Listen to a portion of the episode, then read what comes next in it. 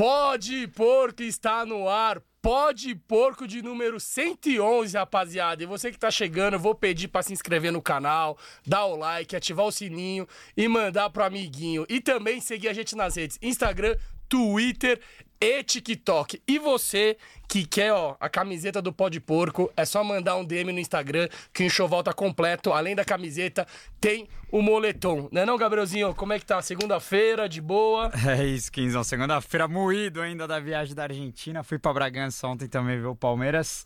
É, mais semaninha tensa começando. Quinta-feira tem o jogo do ano aí pra gente. Mas antes de apresentar nosso convidado muito especial de hoje, é, dar um recado, falar da Verde Branco Mania, nossos parceiros, ó, toca de beisebol hoje aqui, ó. Tem a nova de beisebol lá. Eu tô com a toquinha aqui, ó. Peguei a toquinha lá também. Tudo do Palmeiras você encontra na Verde Branco Mania.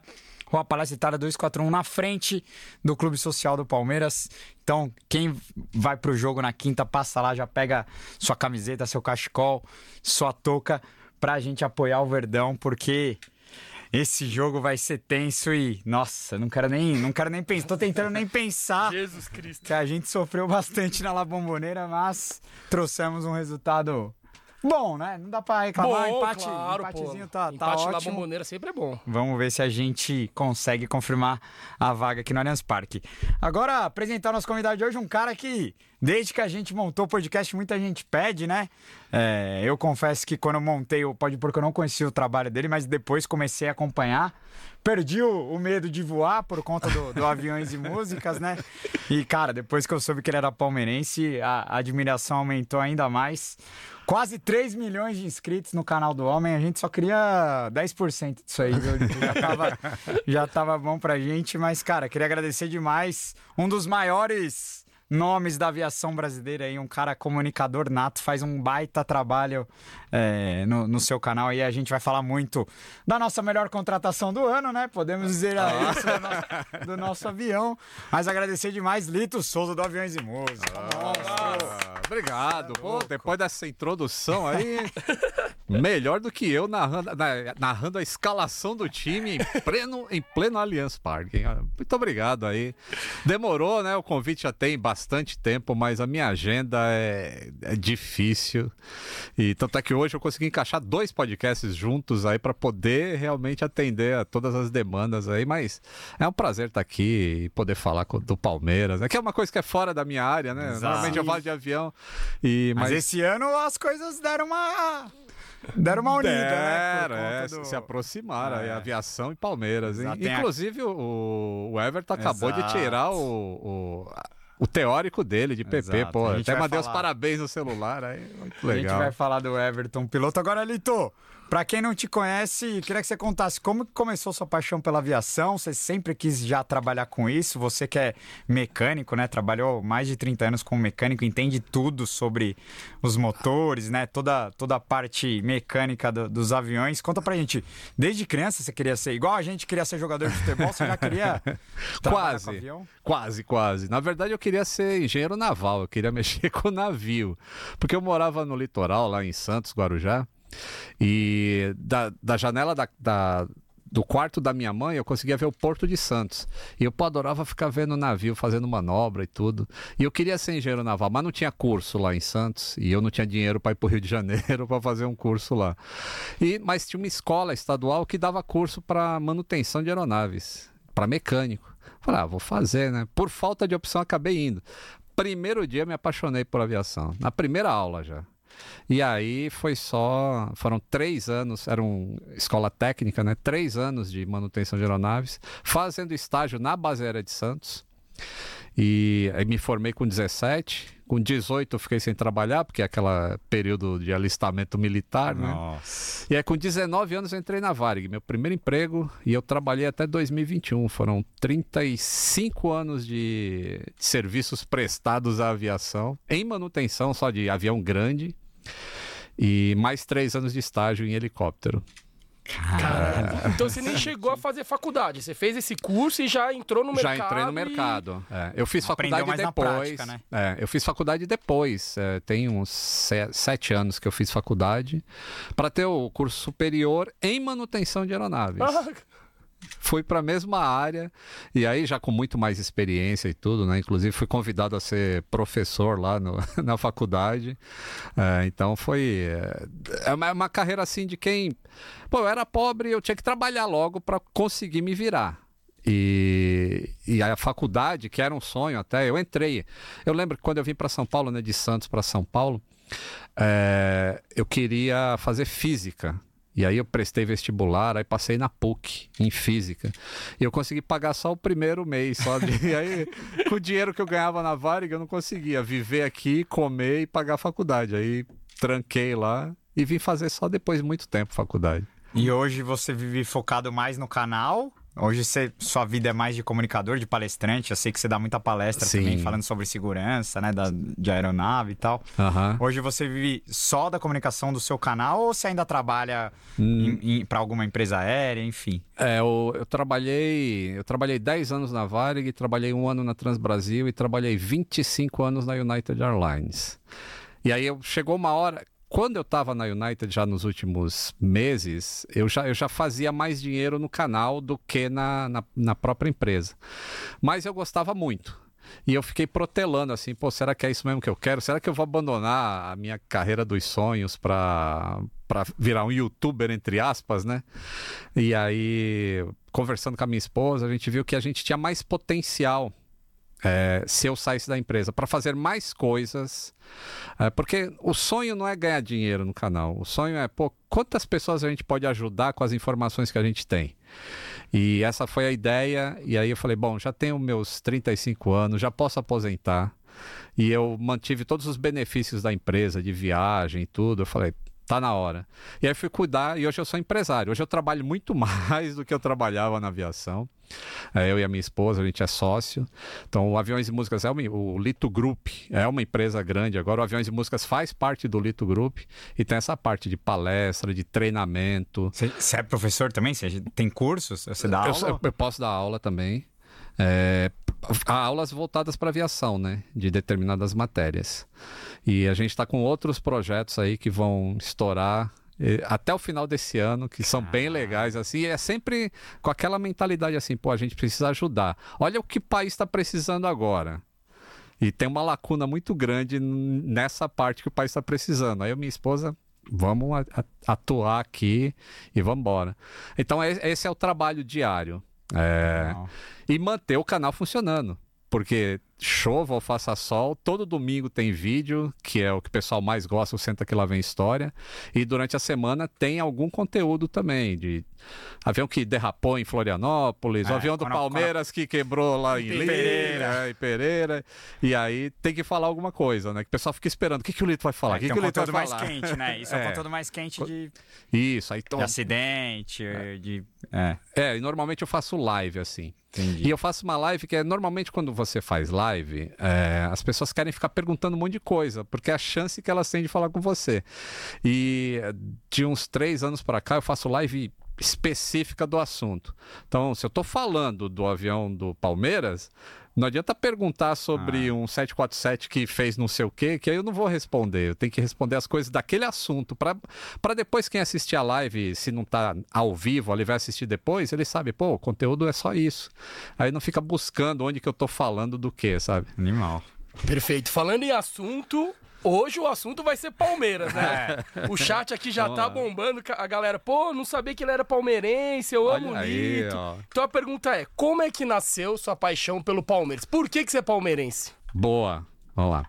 Ah, eu lembro que acho que era 1974 o ano que eu fiquei palmeirense, que eu virei palmeirense. Segunda academia. É, segunda academia. O, o, o meu cunhado, que é casado com a minha irmã, ele é um japonês. E ele morava em frente à, à, minha casa lá em Santos. E aí eu ia lá na casa dele e ele estava assistindo o jogo do Palmeiras. E, pô, naquele dia específico, eu acho que eu vi o Ademir da Guia jogando. Ainda era um dos últimos jogos. Eu não sei se era já despedida alguma coisa, mas eu vi aquilo e eu. Pô, o cara era um maestro. E aí eu via o amor do meu cunhado por aquele negócio, né? pelo, pelo time. E eu gostava muito do meu cunhado. Então a influência veio dele. Aí eu virei palmeirense naquele dia. Aí de... e, e comecei a assistir jogo. E gostava muito. E aí gostava muito de jogo de botão também. Ah. E aí o meu tio, o irmão da minha mãe, também palmeirense e fanático. E ele morava em São Paulo. E um dia ele me trouxe no Parque Antártica. Ah. E aí foi. Subiu a serra só pra ver o jogo. Só pra ver um jogo. Caralho, Tomamos de qual jogo? 5 a 2 Foi uma... Começou na palmeirada já.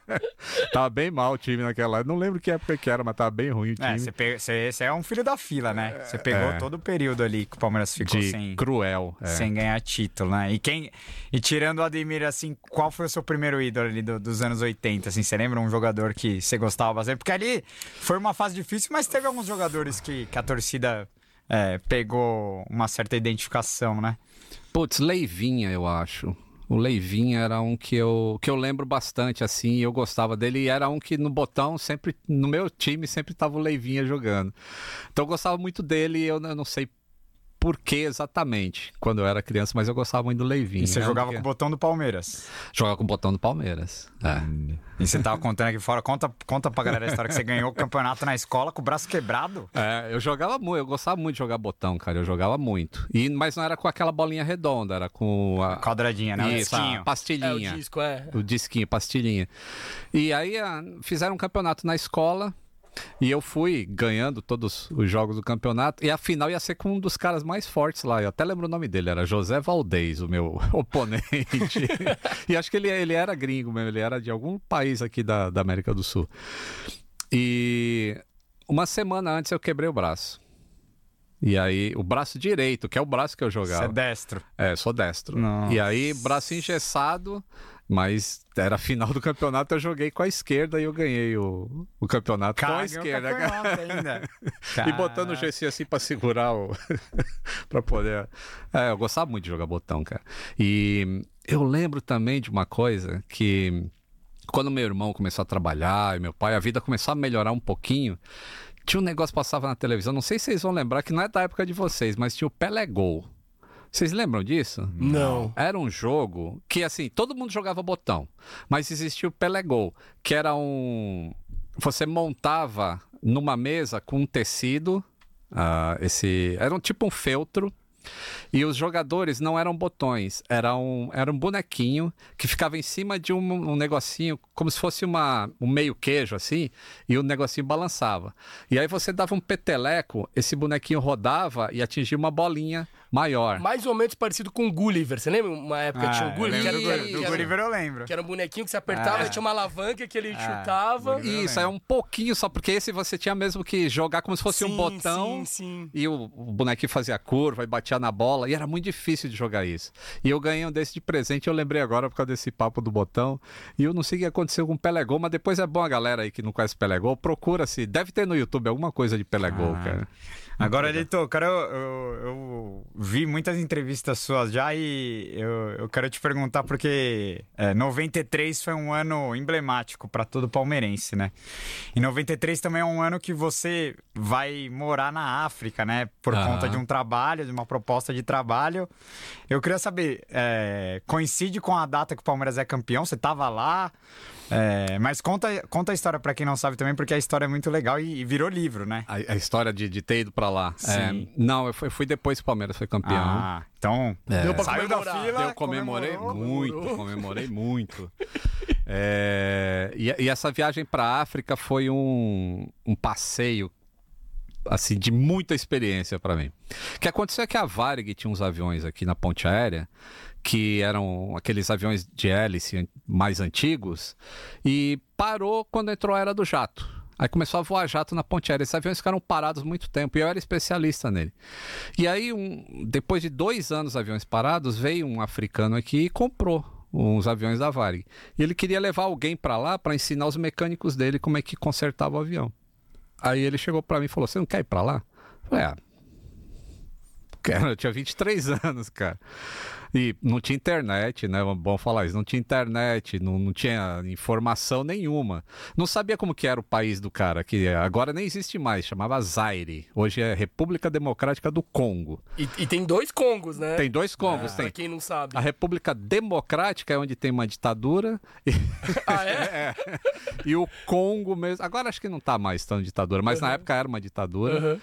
E tem o Congo, que é o Congo belga, o antigo Congo belga. Tá. Então hoje é a República Democrática, Democrática do Congo e o Congo. E o, o cara chegou e falou: Ah, eu te pago 5 mil dólares por mês, mais casa, comida. Falei, cara, comecei a fazer a conta assim, pô, 5 mil dólares por mês, eu ganho isso por ano na Varig. Aí. Aí vou, né? vou, aí fizemos um contrato verbal. Aí é ingenuidade de um cara de 23 anos, né? Só de boca. E aí eu fui, junto com os aviões. E aí começou toda uma aventura que acabou virando um livro, assim, o que eu passei por lá, os, os riscos de acidente tudo mais, como que funciona o negócio lá, tudo isso eu conto no livro. É, mas só para você ter uma ideia, assim, um, um mecânico que trabalha na aviação comercial no Brasil, ele não sabe o limite das coisas no avião. Ele sabe o limite que o manual do fabricante diz que ele tem que fazer as coisas. Então, por exemplo, um pneu de avião. Ele tem um medidor de desgaste ali que você mede a, a profundidade do sulco do pneu, né? Quando aquilo está chegando já no perdeu o sulco, você troca o pneu e coloca um novo. E aí eu fui lá pro Congo, né? E aí chegou lá, ah, e também tem outra coisa, corte. Quando o pneu passa em cima de alguma coisa, ele, ele ocorre um corte na, na banda dele, na banda de rodagem. Aí você mede a profundidade e o comprimento desse corte. Se ele for maior do que o que o manual diz que pode ser, acabou, você troca o pneu, por segurança. E aí você vai acostumado com essas coisas. Aí chegou lá, aí o, o primeiro voo que eu fiz foi por uma pista que não era asfaltada, era pista de cascalho. E aí, na hora que o avião pousou, já aplicou reversa, essas pedrinhas jogaram tudo no flap, já furou o flap, que é aquele negócio fica atrás da asa. Nossa. E o pneu cheio de corte, assim, os negócios desse tamanho. E só de olhar, eu já sabia que tava fora, né? E aí eu chamei o cara e falei, putz, ó, quando voltar para a base, né, porque o avião saía de Kinshasa, que era a capital, e ia para esse lugar que se chamava Chicapauamansamba.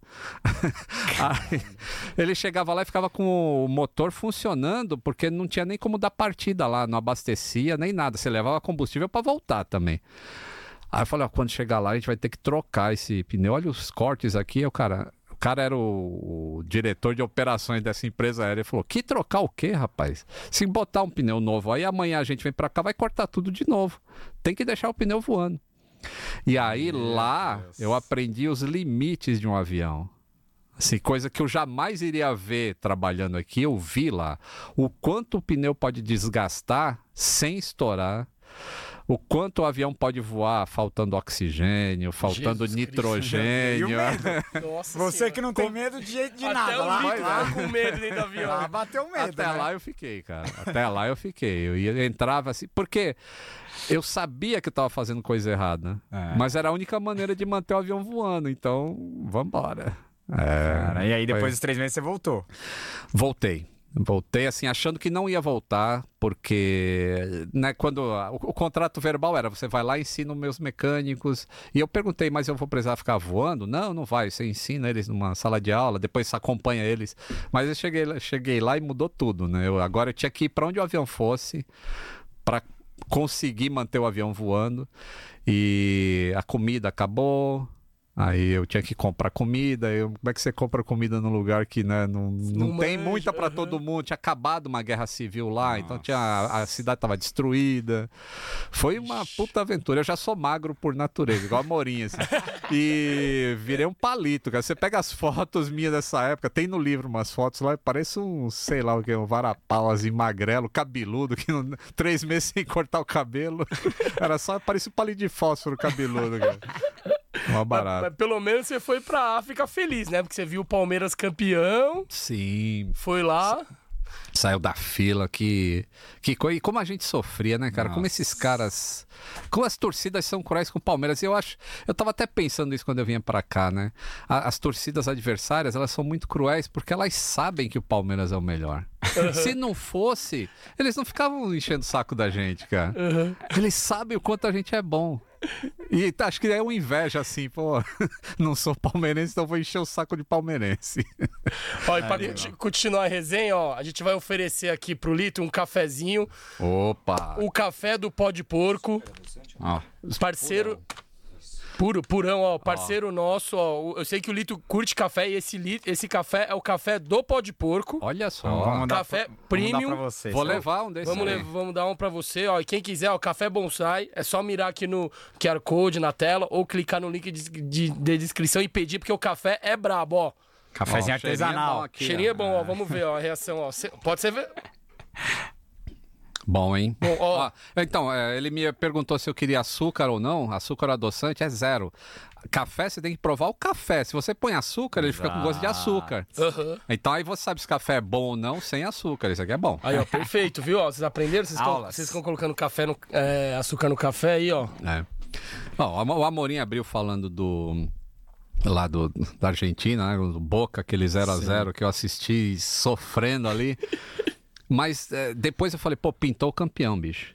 Porque pra tu ser campeão tem que ter muita sorte. E a bola não tem entrado lá na do bomboneira. Lá, né? É. Então eu falei, é, pintou campeão, campeão. agora.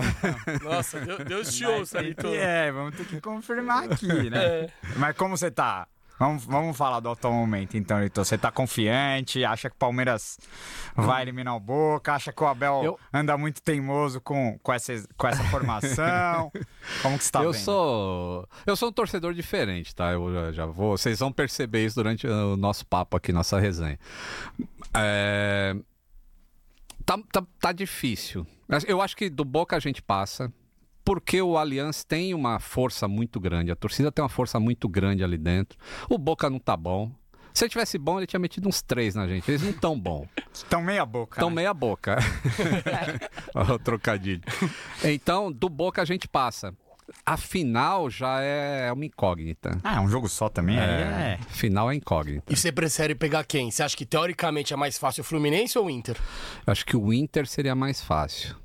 Porque o Fluminense tem um. Às vezes. é- Tá uma porcaria, mas daqui a pouco muda, não sei o que acontece com aquele time lá. E o Inter é mais constante, né? então acho que é mais fácil para Abel estudar taticamente o Inter do que o Fluminense. E tem o fator é, mando de campo, né? Que afinal vai ser no Maracanã. Então, tem- no caso, né? então eu sei que teoricamente vão dividir ali os ingressos, mas você sabe, quando é no Rio, É pô, a diferente. chance de ter mais torcedor do Fluminense É. é, bem considerável, né? Que nem que se fosse uma final de Libertadores no Allianz, obviamente que ia estar entupido de palmeirense. É, e, no, e é casa, né? Não Sim. deixa de ser casa dos caras. Então eu preferia. já, o- né? Você vai pro jogo quinta?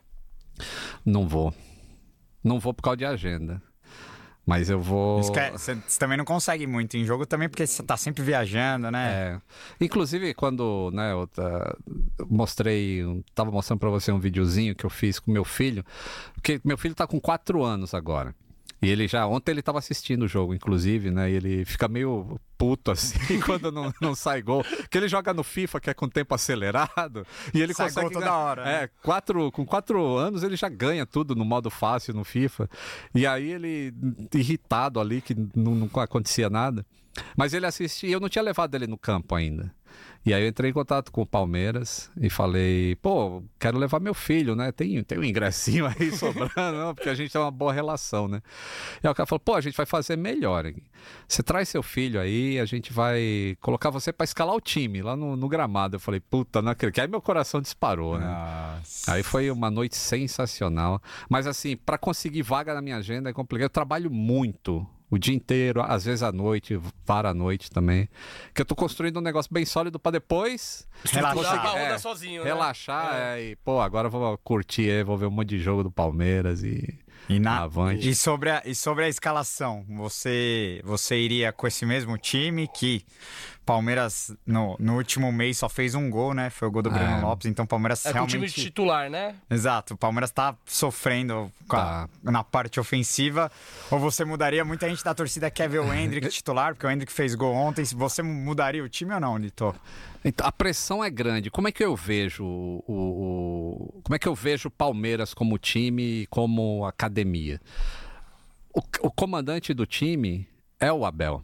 Então, pô, ele conhece muito bem aquilo. Ele sabe o que, que cada peça rende. Independente da gente gostar ou não, é óbvio que você quer o Hendrick lá na frente fazendo gol.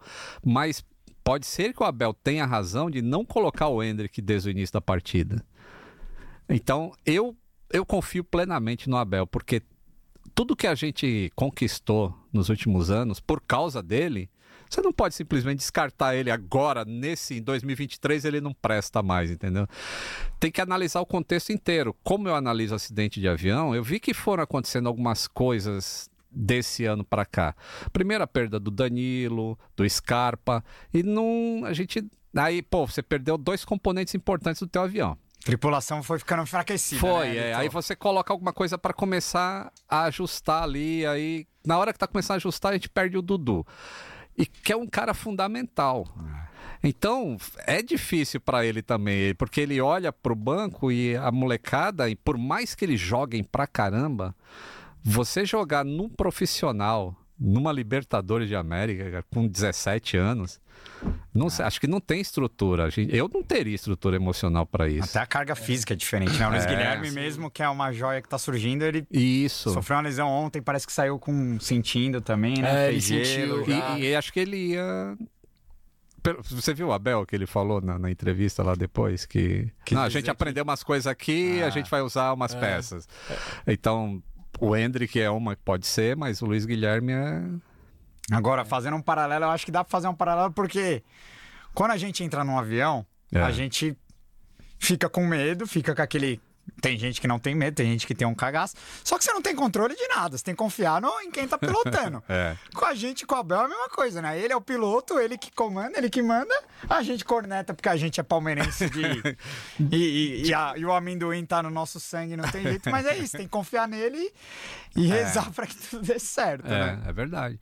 E eu não sei, eu, eu confio muito nele, cara. E aquele sangue, é óbvio que eu fico puto quando ele chuta o microfone e ele toma cartão amarelo. Fico puto. Mas ao mesmo tempo, se coloca no lugar dele, cara. É, Teve uma época que eu desinteressei de futebol.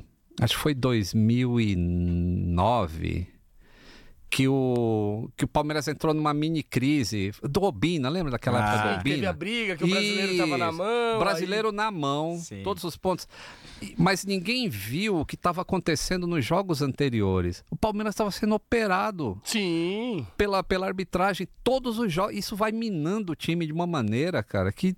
E aí eu falei, ah, futebol é tudo encomendado, isso aí. aí eu desinteressei uma boa parte do. Eu fiquei. Eu nem via jogo, eu só lia notícia de vez em quando pra pra saber de futebol. Ah, você Palmeiras- volta a, a ter interesse quando?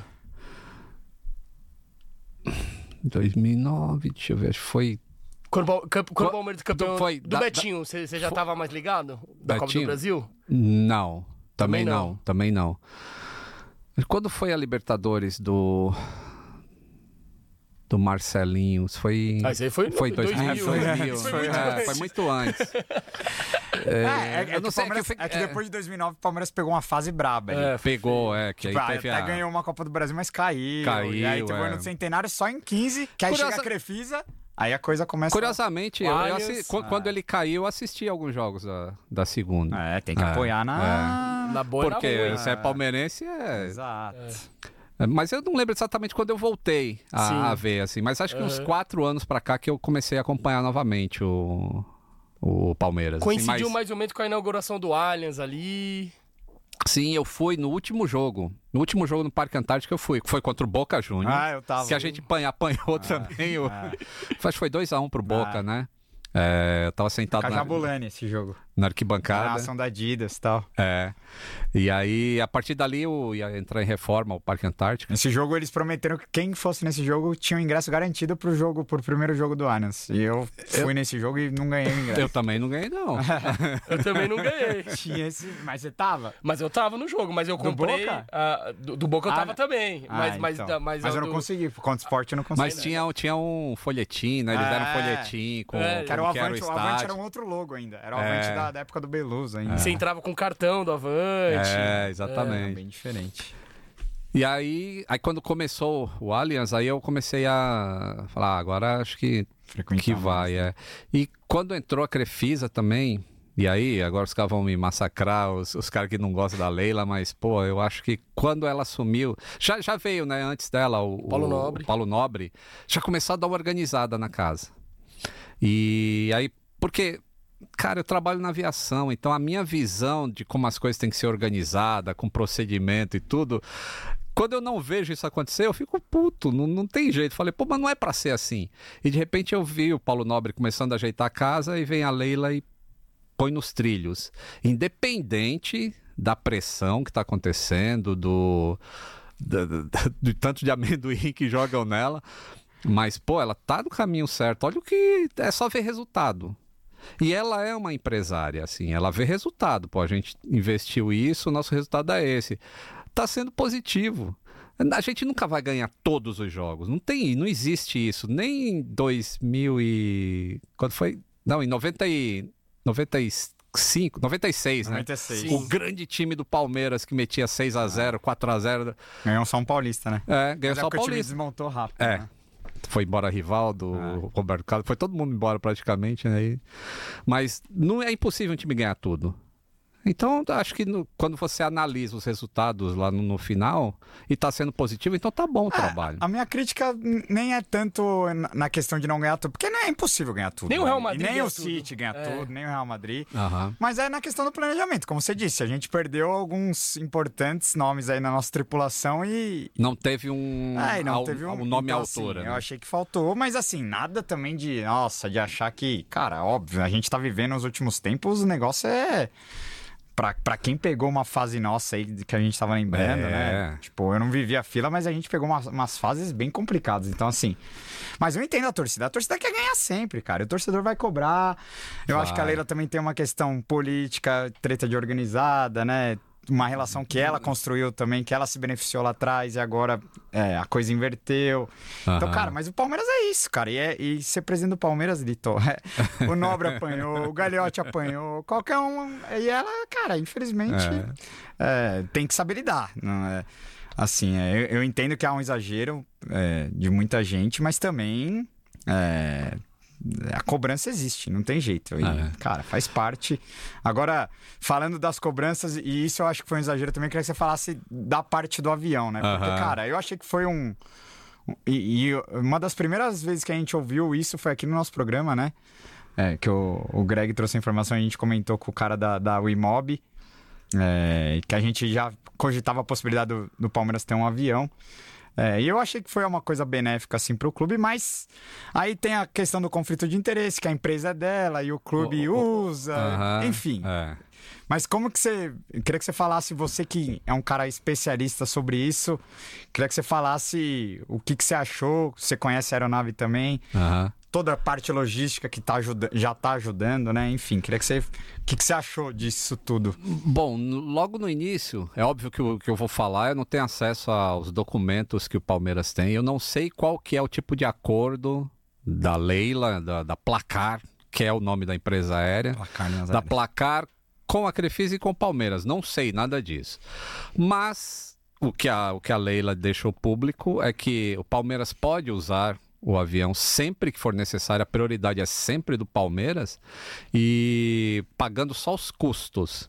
Gasolina, né? Isso. Mão de obra. É. Ah, algumas taxas, né? Que... E taxa de aeroporto, taxa de sobrevoo, ah, manutenção e. É, ela tem a planilha lá do que custa um Sim, avião, então sim. vai pagar isso. Pô, isso é, é- isso é maravilhoso pro time. É óbvio que é. Economia absurda. É. E aí, logo no primeiro voo, porque isso teve muita contestação. Ah, mas em vez de contratar o jogador, compra um avião. Mas não tem nada a ver. É, o dinheiro do avião é um negócio, o dinheiro do Palmeiras é outra coisa. Mas enfim, logo no primeiro voo, ela deu azar. A Leila deu azar em si. Porque coisas acontecem com aviões. Não interessa o quão bom o avião seja, o avião ele é automonitorado, esses aviões de última geração, como é esse caso. Ele é um E2 é, da Embraer. É, esses aviões eles têm um computador que fica monitorando o avião o tempo inteiro. Não é mais como no passado, que o avião deu uma pane, aí você vai lá com a chavinha, dá uma batidinha assim, ó, no relé, aí o negócio começa a funcionar e você vai embora. Não é isso, agora eles têm o, o computador, ele armazena códigos de falha. E aí ele joga uma mensagem no- na, na tela do, do piloto, assim, naquelas telas que ficam na frente. Uma dessas mensagens, ela é no dispatch. No dispatch significa não pode voar. O próprio computador fala. Não pode voar até que essa mensagem seja apagada. E como é que você apaga uma mensagem dessa? Com. Precisa ir um técnico lá. Só que os caras estão lá em Pereira. Interior da Colômbia. interior da Colômbia. Que o avião foi sensacional. Imagina se não fosse. É, o Palmeiras fez É. a viagem em 5 horas, né? E isso, e não, chegou não lá. tinha voo direto pra lá. É. E a volta seria muito rápida também, Ah. mas aí aconteceu esse negócio. E aí, se eu não me engano, o avião deve estar na garantia ainda, apesar de ele não ser novo, não sei qual foi o acordo. Mas a Embraer teria que mandar alguém para lá para consertar, né? E ou para carregar um software, que foi uma panezinha simples, era só fazer um upload de software e o negócio resolvia. Mas a gente tem que olhar isso por outro lado. Imagina se tivessem, ah, tá isso aí, mas vamos embora assim mesmo. Ah, Entendeu? Então isso já segurança, é segurança em primeiro É. lugar. Aí é muita responsabilidade. Isso. E eles Então, não iam fazer isso. Isso, né? isso já demonstra que ela está operando do jeito que é para operar, Sim. como uma categoria 121, porque a placar ela foi certificada pela ANAC para operar como 121, que é o mesmo rigor que existe numa empresa aérea comercial. Então os pilotos têm que passar pelo mesmo treinamento de empresária comercial, a manutenção. A manutenção tem que ser feita de acordo com uma empresária comercial. Então é um negócio muito sólido, Sim. sabe? E é só benéfico para o Palmeiras. Eu só vejo benefício. E para a Leila também é, porque se a gente não está usando o avião e o outro time precisa e não sei para onde, já... Ela enxergou um gap no mercado de futebol Exato. Pra alugar. Isso é visão de empresário. Porque assim, os times também gastam muita grana com. Com fretamento. É, Muito. Porque é caro, né? Pra você É. fritar. É, eu tava tentando. Eu até pesquisei junto com o Palmeiras assim. Pra ver quanto que seria pra fritar um avião pra Pereira. Seria mais de Aham. um milhão, um milhão e duzentos, assim. É, é. Nossa, é muito caro, né? Isso É, que na verdade. Aí se você é- pega é- quantos jogos fora tem no, no nosso calendário no ano? Tipo, Eu- eu acho que- botar na ponta do lápis. Tem cantor aí, cantor sertanejo, esse pessoal que viaja muito Sim. Brasil afora, que de fretamento é 10 milhões de dólares por ano, É, só pra levar não é banda e é equipamento. muito, não, é Não, não, tanto, por na verdade. jogo, Sim, tô mas não é falando. tanto É. assim, levando em consideração que você leva 50 pessoas, É. 100 pessoas. Ah. Parece que é muito dinheiro, mas nesse meio não é tanto assim. Mas eu concordo que você deixa de gastar menos do que Sim. você fretar. E, e a, e a comodidade. Exatamente. Pô, o jogo é daqui a 25 dias, lá não sei aonde. Já vai estar escalado o voo, vai sair do Palmeiras. Ele, pô, pode sair duas horas, três horas antes Sim. daqui de São Paulo, chega lá no local. Então é. E já é um avião todo. Né, a mesma mordomia que o cara tem no vestiário, do uniforme arrumadinho ali em cada cantinho, ele Aham. tem no avião também. Sim, Inclusive uma mudança de logística, né? com certeza. O sim. Palmeiras agora na Argentina mudou a logística, porque normalmente o Abel gosta de chegar um dia antes do jogo. Aham. Agora na Argentina chegou dois dias antes. Mas por quê? Porque o avião é seu. Ô, É. ô Leila, vamos viajar um dia antes, então? É. É, Agora. A gente não tem certeza se foi É, por causa mas- disso é, mesmo, que foi não. um dia antes, ou se, ou se Mas é mais fácil pra você mudar a logística, isso que eu tô querendo dizer. É, um pouco mais fácil, Se mas fosse se uma de quiser, uma troca. empresa, se Não, fosse você de uma paga mais, você empresa. vai. Se você esse programa, eu acho que não muda tanto. Mas eu queria perguntar pra você, Leitor, o que, que exatamente aconteceu no avião da Leila em Pereira que fez com que mudasse toda a logística? E se o defeito ou o que aconteceu é comum, é, é rotineiro de acontecer? Não- não- comum não é. Tá. Porque todo avião, quando sai da fábrica, ele tem uma taxa que a gente chama de reliability, que é a confiabilidade do avião. Então, ele é para ser despachável 99% do tempo. Então, a- o que aconteceu entrou na exceção. Apesar de eu saber o que foi, eu não posso falar. Tá. Tá, mas é, é, questão ética. é, é- é porque é uma informação que fica guardada Entendi. lá. Ah, mas, é, mas é alguma coisa que foi simples de resolver. Porque às vezes acontece isso na linha comercial também. Muitas vezes aparece uma mensagem e você só precisa é, fazer o re-upload de software e a mensagem vai embora. E, é- e é alguma coisa assim. São diversos sistemas que o avião tem que é controlado. Por exemplo, o ar-condicionado do avião é controlado por software. Ah, o, o processador do motor do avião, da turbina lá, é controlado por software. Ah, o sistema hidráulico. Então, todas essas coisas são. E às vezes um sensorzinho e manda um negócio errado, ou o software entende outra coisa, aí você tem que reinstalar. E aí é igual computador, cara. Só que com, com, com, com- como é que fala? Um código muito mais robusto. Entendi. Mas é o que você falou, né? É, Eu acho que isso demonstrou também que a segurança da empresa, a seriedade, porque. Isso eu achei sensacional. É, Eu é. até fiz um videozinho falando, Claro, o pô, desgaste dos jogadores foi absurdo. Tiveram que ir de ônibus pra Cali, pra pegar um avião. É. tipo, Mas, cara, é... chegaram vivos. Chegaram isso que vivos, importa. exato. Imagina se né, o, o- o que aconteceu com o Lamia. É. Nossa. Aquilo foi um não seguimento de regras fundamentais da aviação. Sim. Então, quando você vê isso acontecendo, ah, os caras se ferraram lá, tiveram que voltar de ônibus, pô, excelente. Porque estão seguindo a regra do avião. É, então ela, é. ela tá pensando mais, obviamente, na segurança do que na imagem dela. De correr o risco de, tipo. Não. Porque ela sabia que no momento que deu ruim lá no avião. Iam criticar pra nossa, cacete, E foi o que é. aconteceu, caiu dentro. Foi, foi. Mas, mas ela falou: ah, tô nem aí, porque o, o- a delegação tem que voltar com segurança, né? Agora eu tenho uma pergunta pra você, Lito, porque agora a nossa torcida também a gente corneta até rota de avião, né? e, e os aviões, principalmente o avião da, da Leila, que ela tem um avião particular dela, e, e o do Palmeiras. Hoje você consegue rastrear qualquer, qualquer avião, né? Você consegue Consegue. ver onde ele tá tal. Inclusive descobriram que ela tava nos Estados Unidos por conta disso, né? Agora que ela que deu toda. que a mancha fez protesto lá na Times Square, enfim. Ah. É, a pergunta que eu tenho pra te fazer é que até mandaram no, no Twitter pra mim aqui é, que o. Em, em eu não sei em qual jogo foi. é, o avião saiu de Sorocaba, porque ele fica, acho que em Sorocaba. Fica né? em Sorocaba. Que é. Ele saiu de Sorocaba, foi até Curitiba, deu a volta e foi pra Guarulhos pegar a delegação É. do Palmeiras. Tem muito torcedor que questiona por que, que o avião faz esse passeio, às vezes, antes de. De porque a galera gosta de cornetar, né? Ainda mais que é o avião da Leila. Mas. eu queria Mas ele, ele pousou em. Curitiba, não, só, só deu Só a deu a volta. volta. É. É até legal é, você falar dessa pergunta, É, né, porque o, o Bruno Damasceno aqui mandou 1914 no superchat. Muito obrigado, Brunão. Ele também. E a pergunta é praticamente a mesma. Ele mandou aqui, ó. Não, foi ele que mandou aqui. Ah, então, ó. Ah. Salve, Lito. Semana passada o avião da Leila saiu de Sorocaba, deu a, deu a volta, entre aspas, em Curitiba para depois ir para Guarulhos, buscar o time. Tem alguma explicação para isso? Então, agora é contigo. Então, eh, por que, que fica em Sorocaba? Porque lá em Sorocaba ah, tem manutenção da própria Embraer. Tá. Então, provavelmente ela já comprou o avião com algum pacote de manutenção, igual você compra pacote de, de, de concessionária para fazer revisão no carro.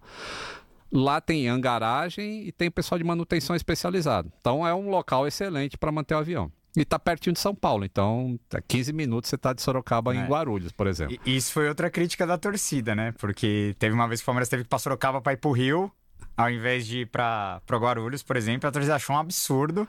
Mas, Mas- mas aqui a gente tá na Barra Funda. Exato, É, é- muito é mais fácil falaram. pegar bandeirantes. É, chega mais rápido em Guarulhos, Sorocaba. é. Exato. Mas enfim, é. Eu sei. É, mas, mas o povo não A quer gente saber, sabe como é que A é. gente né? corneta tudo, Lito. Eu sei porque eu moro em Guarulhos e, pô, é três horas pra chegar lá, às vezes, saindo de São Paulo. Mas, enfim, por que, que ele foi pra Curitiba, eu não sei. Realmente não sei. Agora, pode ser que tenha que fazer determinados testes no avião, pode ser que tenha algum programa pra ser feito, e aí o cara aproveitou, foi lá, pode ser que. Não sei. Realmente não sei por que, que ele iria até lá e, e voltar. É, não não que- precisaria. Ah, mas acho que às vezes é um teste, né? Tu quer testar alguma coisa. É, pode ser um voo de teste, um... Ah. realmente não sei. Pra ver como é que tá a performance, ver se tá tudo... Fez algum update e quer testar durante o voo. Acho que é... Alguma coisa, assim, sem razão não foi. Sim. Porque Agora- não ia gastar gasolina à toa. É, né? não ia gastar gasolina à toa. É. Então é... Assim, é que o pessoal precisa também, né, dar uma retardada de manete, assim, pra... É duro, Lito. Aqui, ó, e a gente tá aqui com um cara aqui que não tem esse retardamento, não. Aqui é Ih, vai- acelero. Quer me cobrar ao vivo, irmão? Não, não é, Segura não é aí. cobrar, filho. Você tá batendo aqui, tá aí. Não, tá não tô batendo, cara. É, eu tô fazendo as- os questionamentos que são válidos. Perfeito, ó, o, o, o Célio aqui mandou mais um superchat. Lito, também sou seu fã, também sou fã do Boeing 777, igual você. Abraço. Opa, é sensacional. Melhor avião do mundo. Pode É. mandar superchat aí, galera, que a gente A vai... gente vai- vamos ler todos os superchats aqui ao vivo. Vamos na mensagem geral. Agora, Lito, você já voou nesse, nesse avião do DC2? Já, já voei no E2. Eu não voei ainda no do Palmeiras, mas eu quero voar. Quero ver se eu consigo uma, uma caroninha pra voar no do podia Palmeiras. gravar um conteúdo Do Palmeiras seu não, canal, da, né? Le, da Pô, isso é legal né, da pra placar. caramba, assim. É. Você tem... Você pode pilotar ele, se você quiser. Não, não, não. Só de menor porte. Porque você é piloto também, Sou, né? sou piloto, mas é piloto privado. Esse aí eu não Ah. posso. Esse aí tem que ser piloto de linha aérea mesmo pra pra pilotar esse. Entendi. E, Hum. e no caso do- desse avião do Palmeiras, é, é sempre o mesmo piloto? Eles têm uma troca de... de... Também Da- da não, não de sei esses bordo ali. detalhes, mas como tá usando pouco, eu imagino que é uma tripulação só. Como o avião, o, o alcance dele é de 6, 7 horas, acho que no máximo de voo, então nunca extrapola o horário de regulamento dos pilotos. Então ele pode ir até um, um local e tipo, reabastecer e voar mais 6 horas para outro lugar. Então seria 12 horas contínuas de jornada sem atrapalhar a regulamentação do piloto. Então eu imagino que é uma tripulação simples, mas eu não sei, de repente ela tem também piloto extra, assim, tem uma, tipo uma tem- precisa de dois para pilotar aviões, de repente ela tem quatro. Entendi. Porque sempre existe redundância na aviação. Mas eu não tenho os detalhes de como aplacar linhas aéreas funciona. Agora, um- uma dúvida minha. É, o, o Panda Betting veio aqui, que você Ah. conhece muito bem, né? Esse é palmeirense. É, aí. não, veio ele e o irmão. Veio ele e o Mauro aqui. Nossa, o Mauro também veio. Também veio. Porque, antes de você falar, não, não esquece, mas o, o- o Panda, ele terminou um casamento por causa do Palmeiras. Ele contou essa história, não? É? Não, ele contou que, vixe, pra f- A- fazer o filho ser palmeirense também. Isso, é. A, a, a- a mulher com que ele ia casar era corintiana. E aí ele pensou, cara, e o que, que vai acontecer na hora de, de um jogo assim? Ele falou do, não, meus filhos vão ser palmeirenses. E aí deu uma discussão lá, ele cancelou o casamento, cara. Panda é doido, Panda é doido. Mas enfim, ele, ele comentou que o, o avião não tem autonomia pra atravessar oceanos, né? Não. A minha pergunta é: o Palmeiras, por exemplo, se vai, ano que vem, vai que Vai pra- deu time mexicano volta pra Libertadores, o Palmeiras vai ter que ir pro México.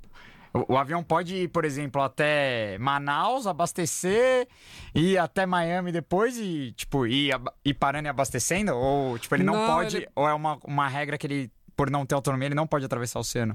Não, é, é só autonomia mesmo. Mas é fácil, ele. é, São Paulo, Recife. Não, eu acho que o E2 ele faz São Paulo, Ilha do Sal. Ilha do Sal Direto. é onde? Ilha do Sal é no meio do Oceano Atlântico, entre a África. Fica, a África não, não tem um chifre assim no. Sim. e- então, a Ilha do Sal fica um pouco para cá.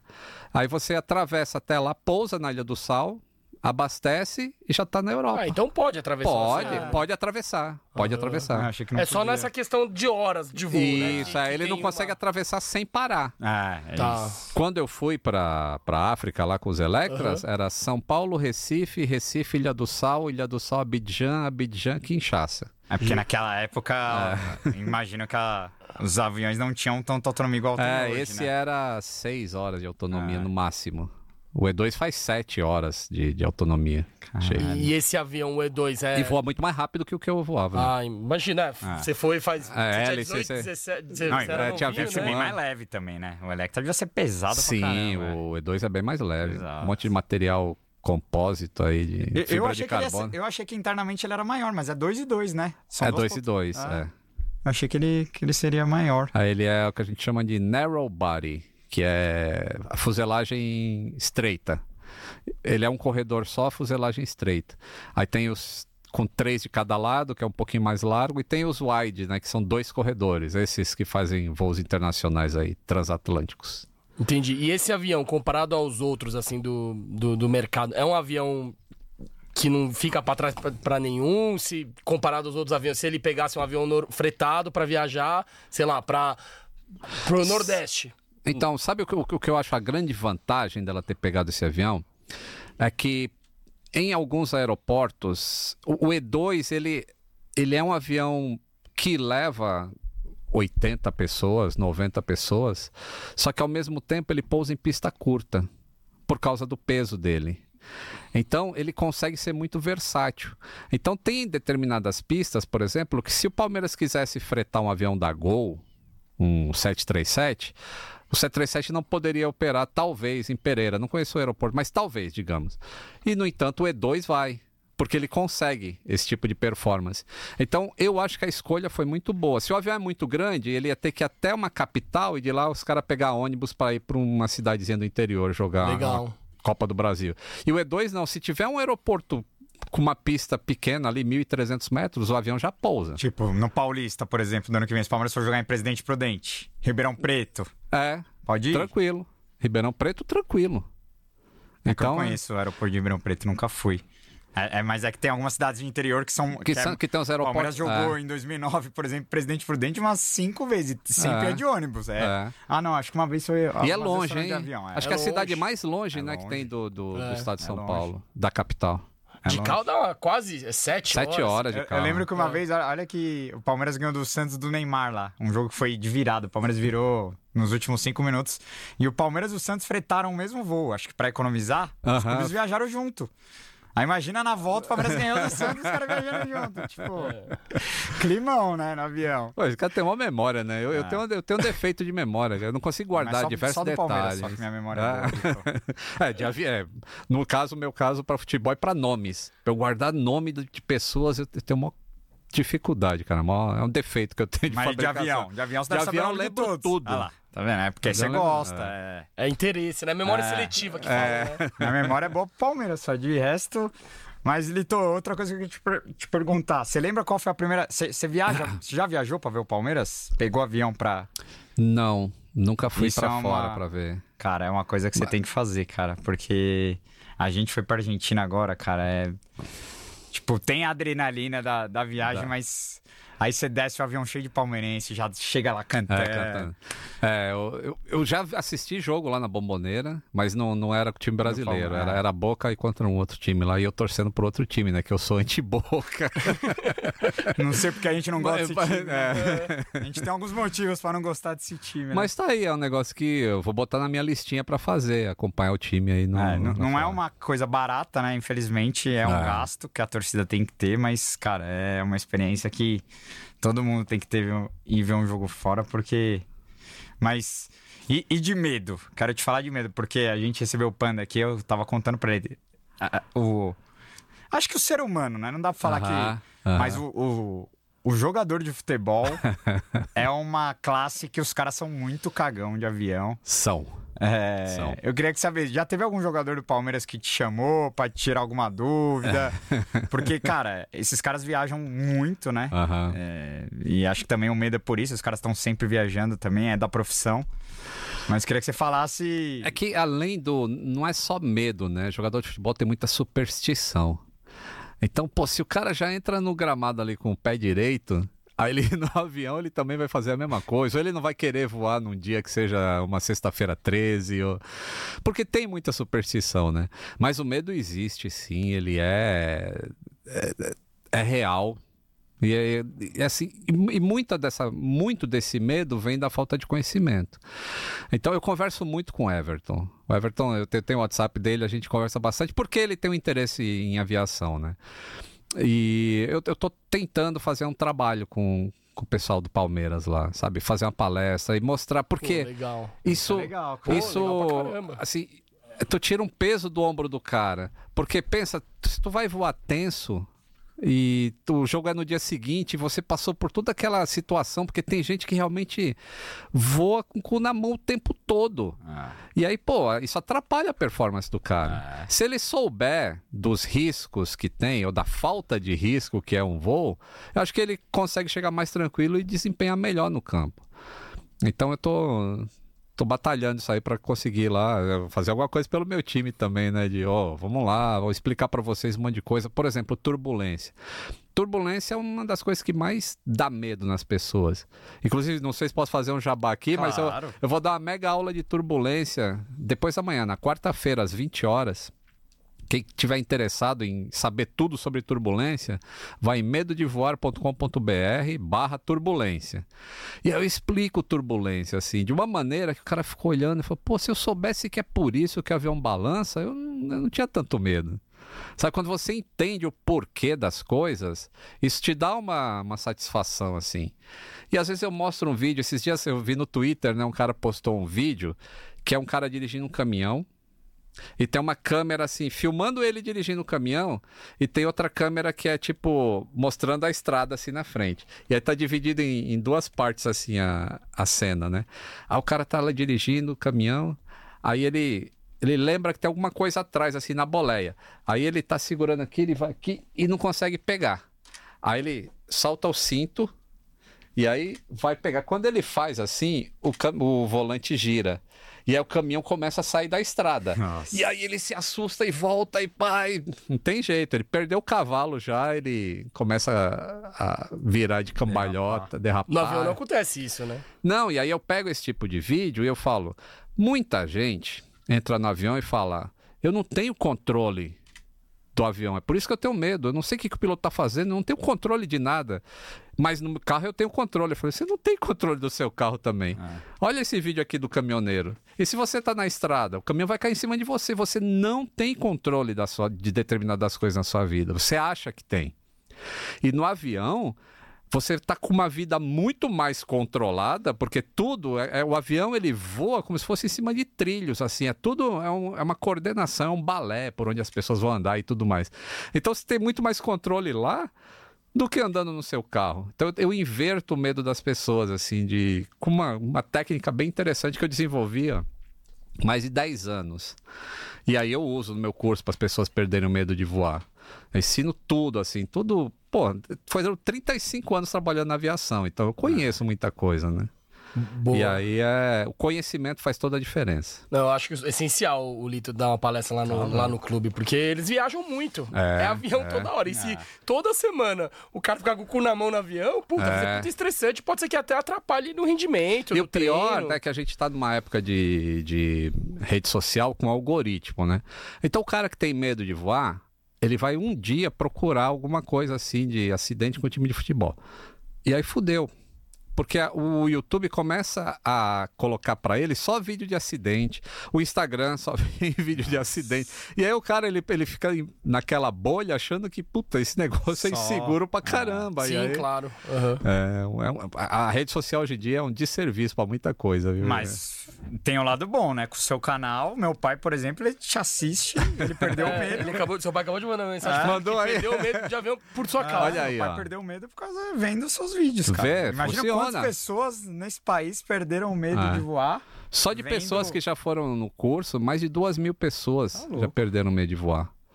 E assim, perde mesmo, cara, porque é, é informação. Na hora que aconteceu um acidente aí umas três semanas atrás, um avião lá no Amazonas, lembra? Um bandeirante, que Sim. morreram 14 pessoas. Sim. Na hora que acontece isso, eu já vou pro grupo de suporte das pessoas que têm medo e já explico determinadas coisas. Por que, que ela. Por que, que isso é uma coisa separada da aviação comercial, que ela voa.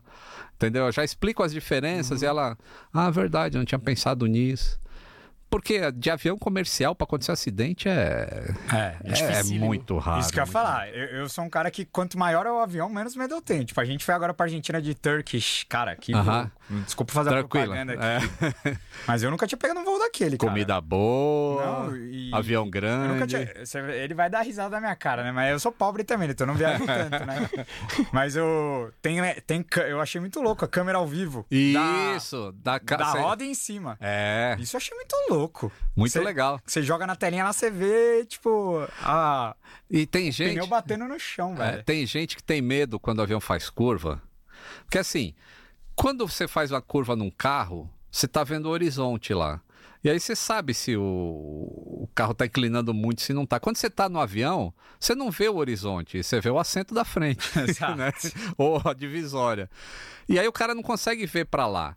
Aí quando ele olha pro lado, ou ele vai ver terra, ou ele vai ver céu. Aí ele fala: Puta, isso aqui tá muito virado, eu vou cair pra lá. Ou O cara fica desesperado. Esse avião que tem câmera é legal, porque quando você põe na câmera que mostra da cauda assim em cima do avião com as asas, Ah. você vê que ele tá fazendo curva ali e você vê que é 30 graus. Todo avião faz a curva daquele jeito.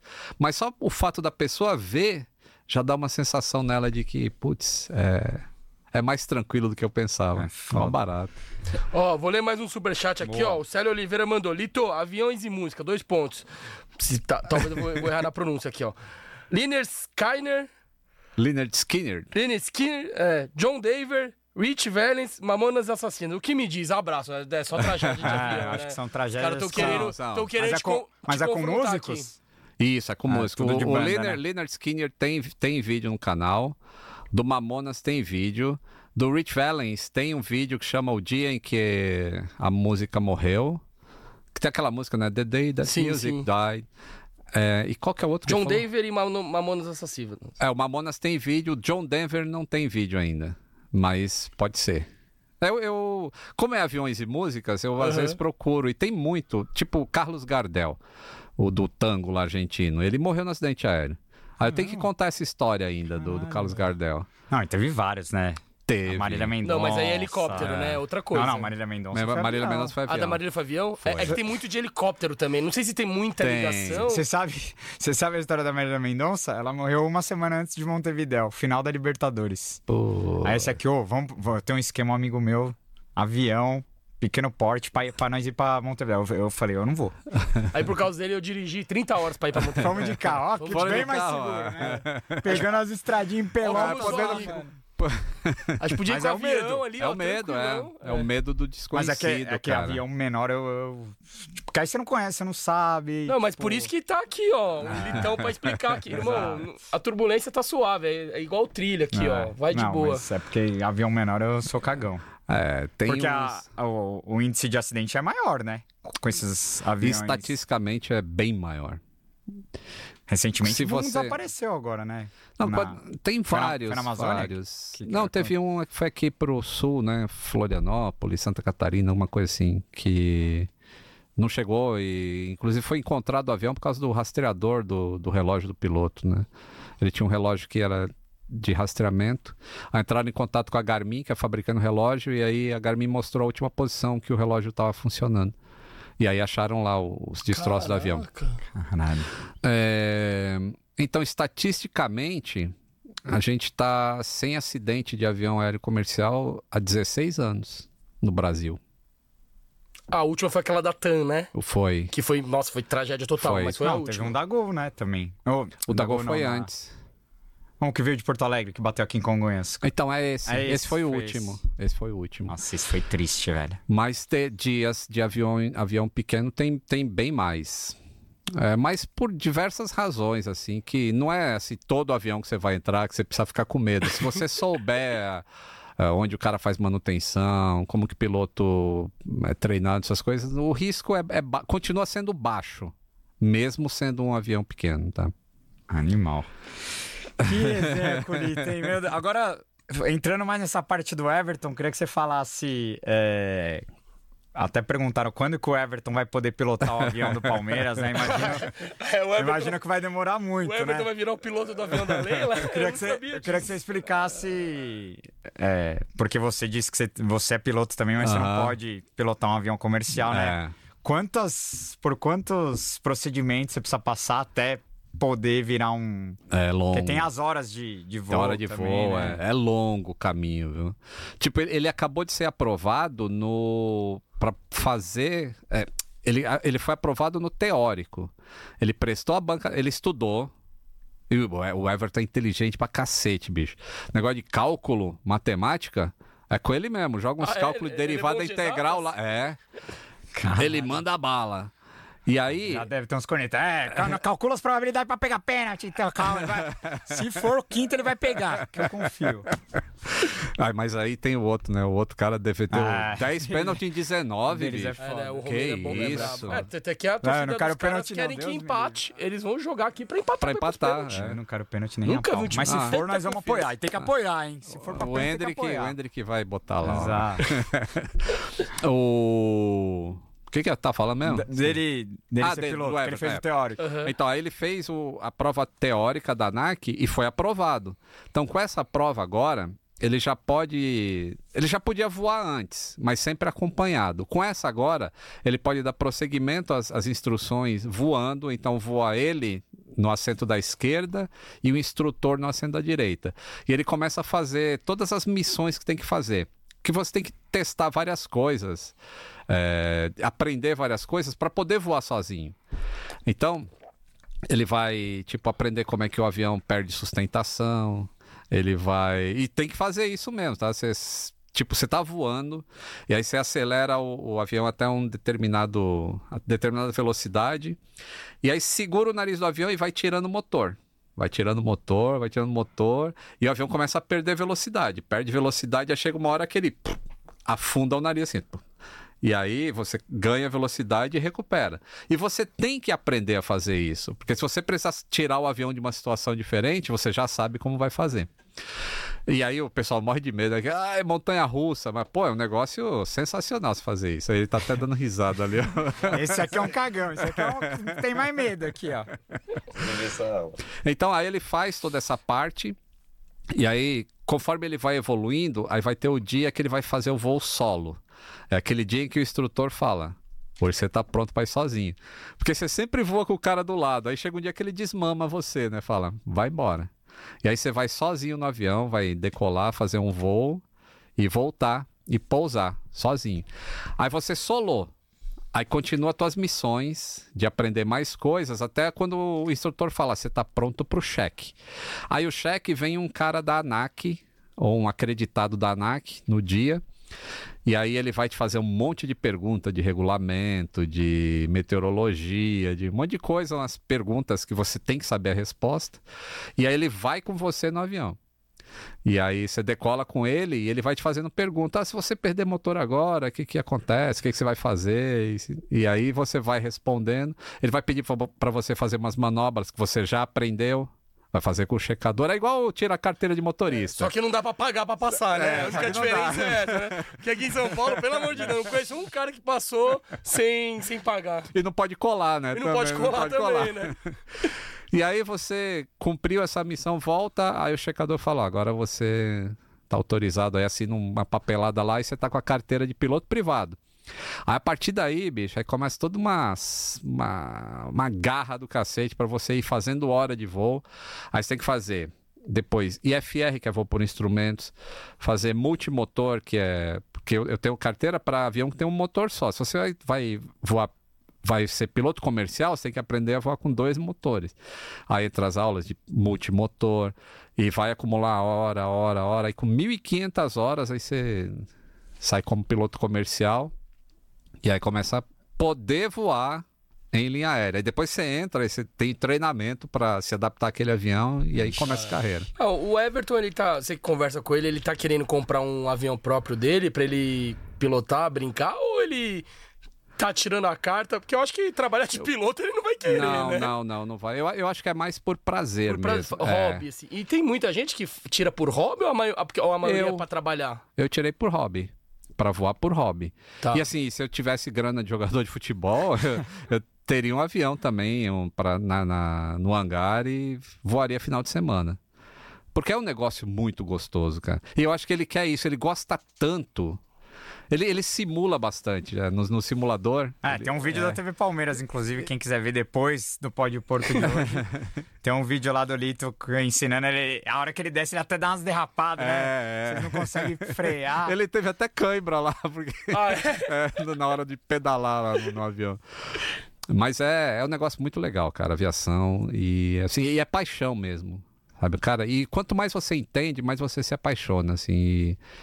Porque para acontecer acidente, tem que fazer muita coisa errada. Tem que dar azar e fazer muita tem, merda, né? Tem. Uhum.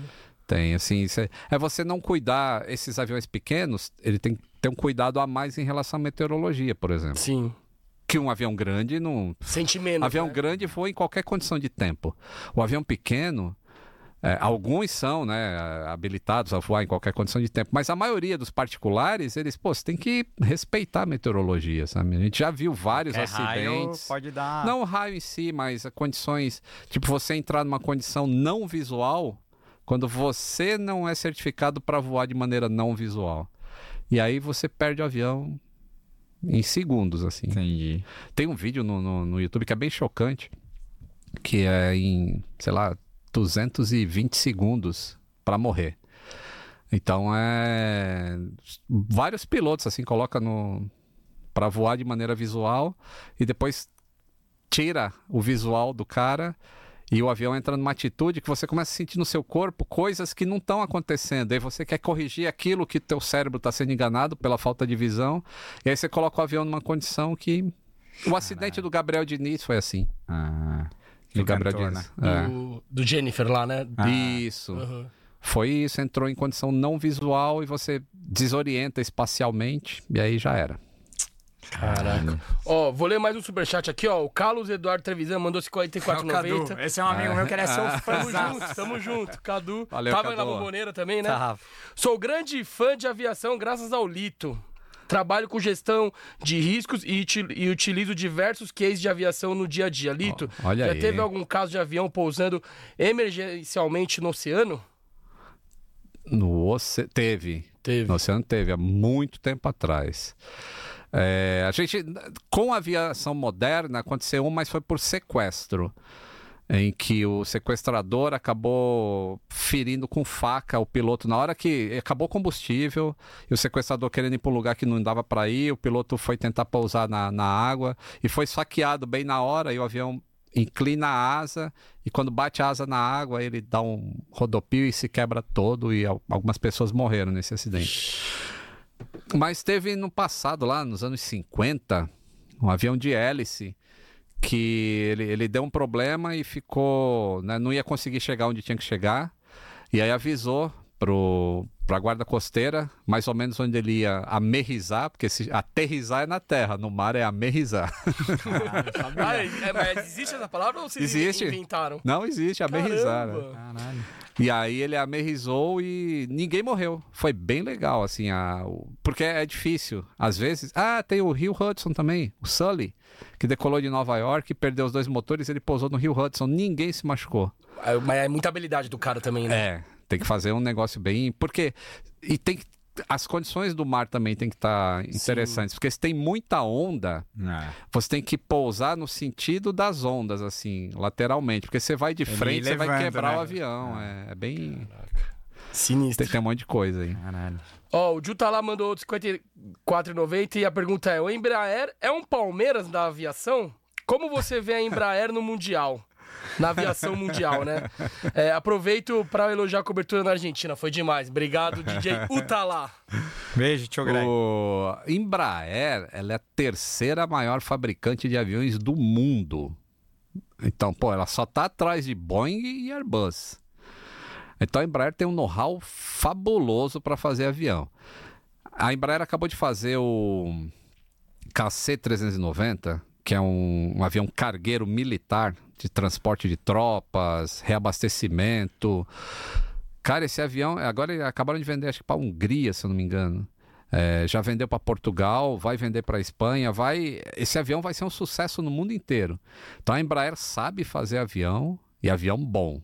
Ah, então é se ela já é mundial, porque ela tem tudo quanto é lugar. igual o Verdão, é. né? Igual, é. o Verdão também tem mundial, não sei que esse povo é, fica falando. Eu não conhece a história do futebol e quer apitar hoje, né, cara? É, acho que a Embraer é a empresa brasileira mais reconhecida mundialmente, né? Ah. Talvez.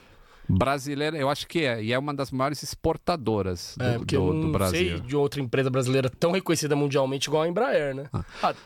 Tipo, você vai Talvez Cê... Havaianas, não sei, mas enfim. Você vai nos Estados Unidos lá, em aeroportos grandes como Nova York, Chicago, uh, e, e você pousa lá, louco. de Dallas. Você vê que eles têm um terminal de voo doméstico e tem terminal de voo regional.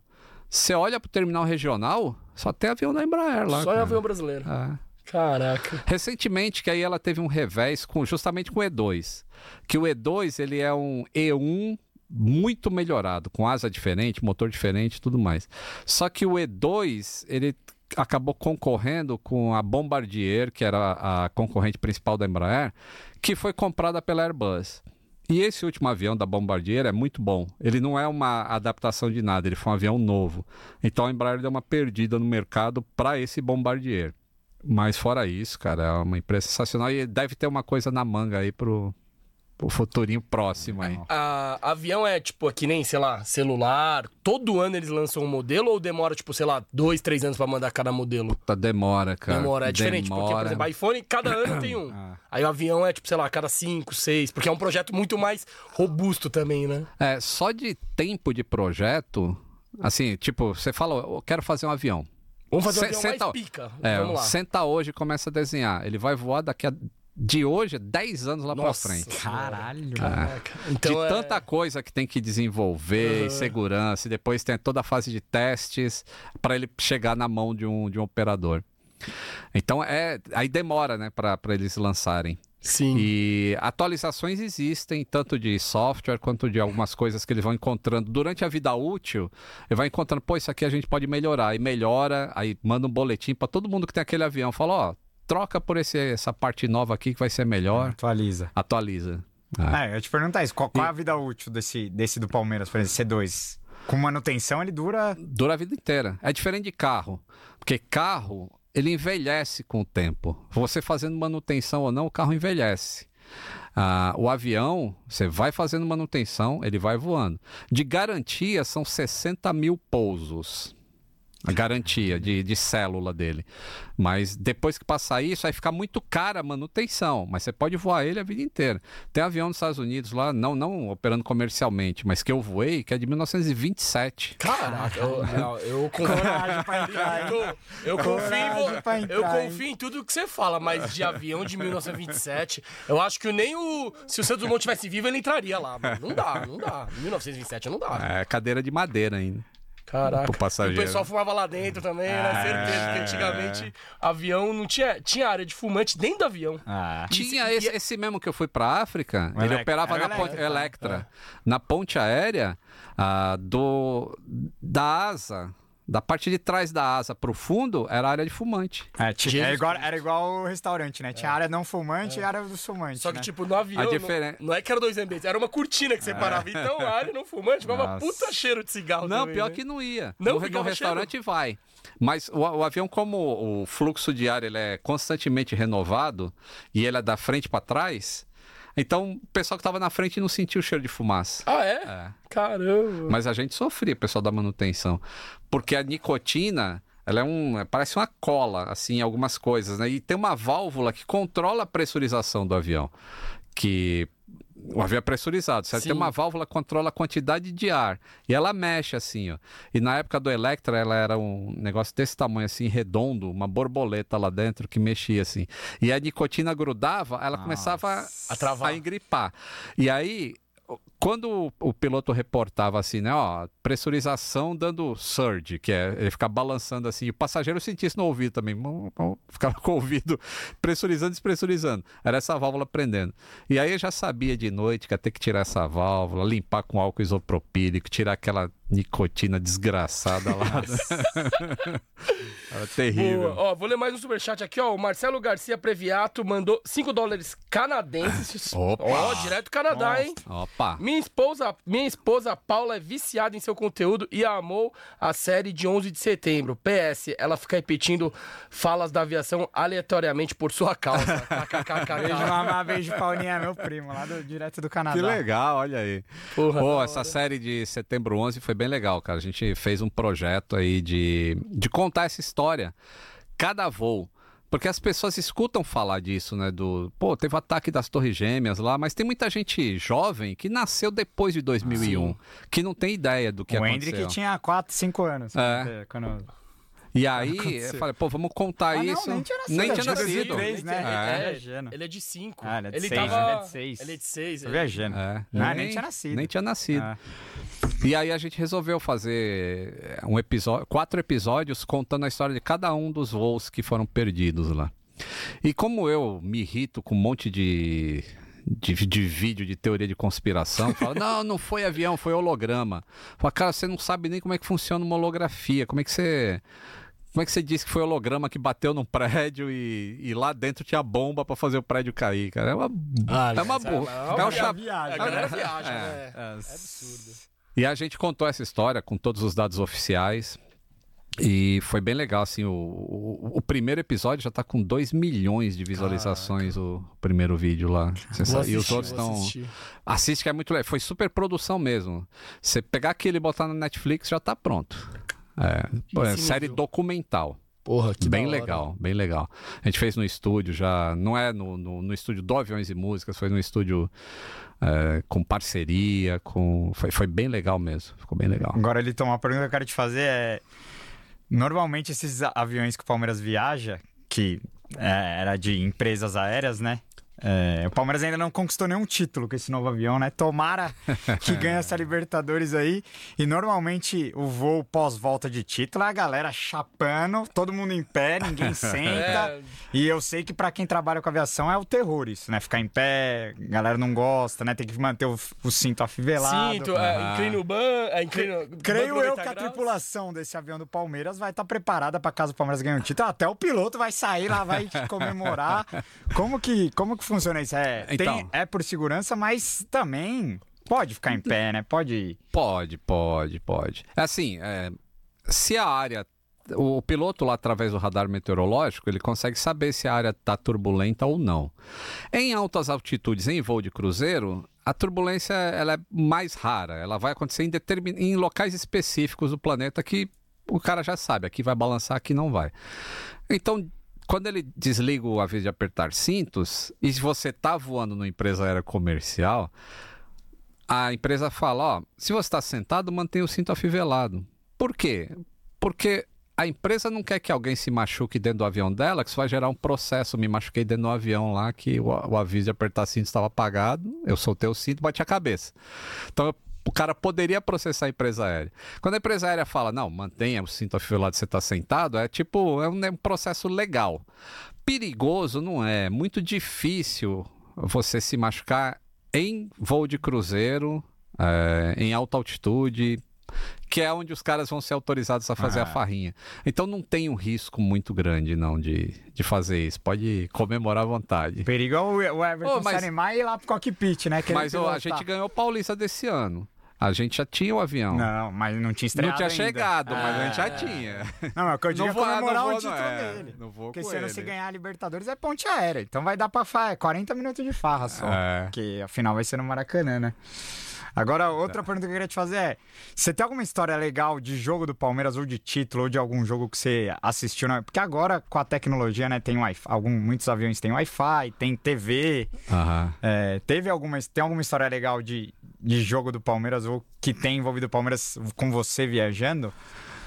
Putz, viajando não, mas tem a, é, na final da, da na Libertadores, quando o Marcelinho foi cobrar o pênalti do Marco, eu do, do Marcos, eu estava trabalhando, eu estava no aeroporto. E eu trabalhava em Guarulhos e eu morava em Interlagos, cara. Eu atravessava a cidade. E, pô, era noite o jogo, era ah. tarde da noite. E aí eu vim ouvindo o jogo e nervoso pra cacete e foi pros pênaltis. E eu já estava chegando, eu estava na Avenida Washington Luiz e tinha um grande hipermercado extra ali. E eu, eu pensando, né, cara, eu vou parar no mercado e vou. Que sempre ficam as TVs ligadas, ela deve ter alguém assistindo esse jogo. E eu. Não deu outro, eu entrei no, no mercado, saí correndo para ver, e era bem na hora que o Marcelinho ia cobrar o, o pênalti. Eu cheguei assim, né? E o Marcos pegou. Falei, pô, eu nunca tive uma alegria tão grande no futebol, cara. Porque o ódio que a gente tinha do, do, do, Corinthians naquela. E do Marcelinho é. especificamente, né? Nada contra o Marcelinho como pessoa Sim. física, mas pô, a torcida do Palmeiras odiava ele porque ele era um cara jogava pra caramba Sim. e ele tirava um barato da gente, né?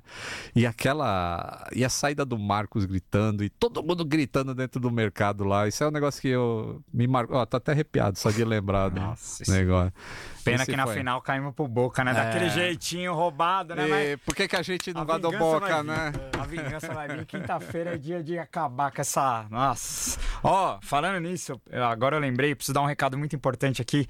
O pessoal da Mancha, o Jorge, o Fezinho, é, pediu para avisar. Quinta-feira tem corredor.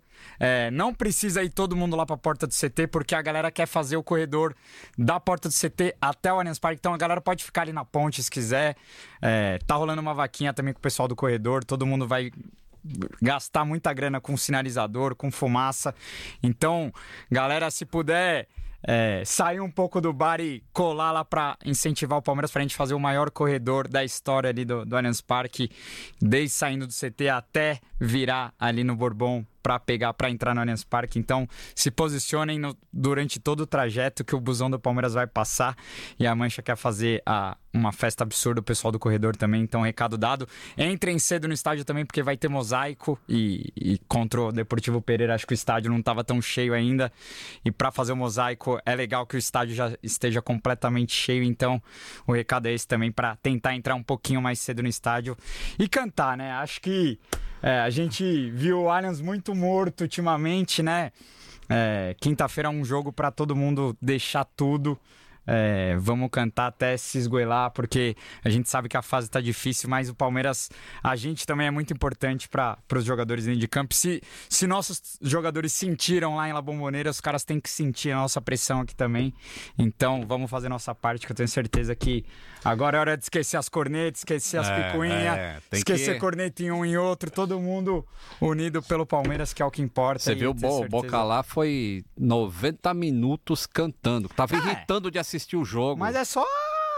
Ah, então os caras organizada botaram. lá. Ah, então os caras estavam com o microfone ali, Ah, cara, porque a transmissão de TV foi. Eu tava me irritando. mais Mas, mas é deles, sempre assim. assim, além deles colocarem o microfone lá, eu já percebi, eles têm amplificador. Ah. Tem, um micro, tem um megafone lá na frente da, da, da organizada deles, lá, lá doce. Aham. Então, cara, é, o volume ali, a sensação é maior do que é, na verdade. Aham. Entendeu? É, e na, na transmissão tava o tempo todo. Eu falei, Mas é cara, que o- esses caras não. Tá, É que o argentino tem uma cultura de, É, mas é. de mas apoiar mais, né? De Sim. estádio, os caras, você vê na Aham. Copa o que os caras fazem, é, É, um absurdo. Mas, enfim, vamos cantar, vamos apoiar. que eu tenho Quinta-feira nossa certeza Velito que- não vai estar, mas estaremos lá representando o Lito. Não, e é isso. Imagina o tanto de palmeirense que queria estar lá. Então, quem tiver, vamos representar todo mundo que queria, daria tudo pra estar nesse jogo também. Então, o recado Nossa. é esse pra gente Se eu cantar. conseguir mudar minha agenda, eu vou. ah, hein? não, Ó, aí. eu vou- É, porque é o, o jogo, né? É o É, jogo o do jogo. ano, é o jogo do ano. Você fala com o Everton, a gente descola um na hora. Da hora. Um Crefisa, ó, o camarada Crefisa, lá. É, opa.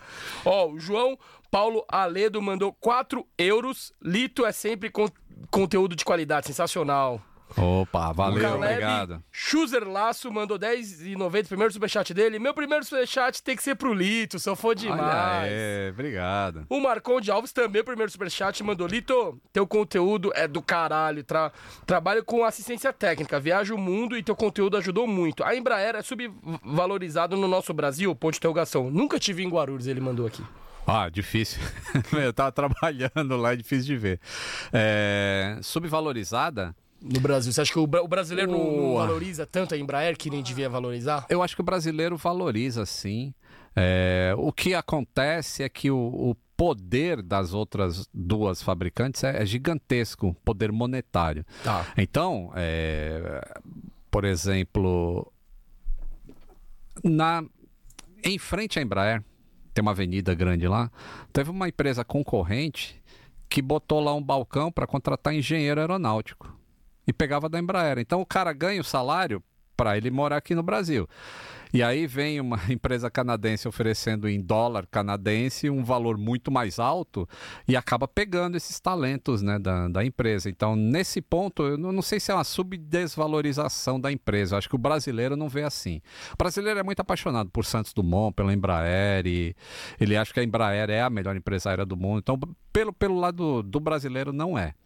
Mas pro lado do governo e coisas que acontecem na política, eu acho que poderia ser ser melhor, melhor. Podia ser melhor. Boa. Mas a aviação brasileira vive um momento muito bom, né? Em aviação do, de passageiro, você fala? Ah, eu digo porque a gente viveu um caos ali, né? Nessa época do Sim, último 2006, acidente. Muito, 2005, era um- 2006. Era muito atraso, muito problema. Hoje eu Era. sinto que a coisa tá muito mais melhor organizada. Sim, assim. hoje, é o que, hoje o que a gente está sentindo é no pós-pandemia é que o cara que não voou dois anos está querendo voar igual não sei o quê. E não tem avião suficiente para isso, e não tem tripulação suficiente para isso, e aí está gerando uma pressão muito grande nos preços. Então o preço da passagem está subindo muito porque a demanda está muito alta. E aí, eu, aí vem aqueles amendoim lá do, do Twitter né? e começa assim: "Ô, falaram que se eu não despachasse bagagem, aí ia ser mais barato, mas eu só tô vendo o preço aumentar. Mas existe lei de mercado também, né? A oferta, e procura. É. Sim. É, realmente é muito. Mas, mas tá no. Assim, a gente tá no, nesse. A gente nunca pode deixar a guarda cair. Né? Quando eu falo assim, pô, a gente tá 16 anos sem acidente. Não é para relaxar e falar, ah, tá Ah. tudo certo. Tem que estar toda hora buscando melhoria sempre contínua. E uma coisa muito importante na aviação comercial é a quantidade de reporte de incidente.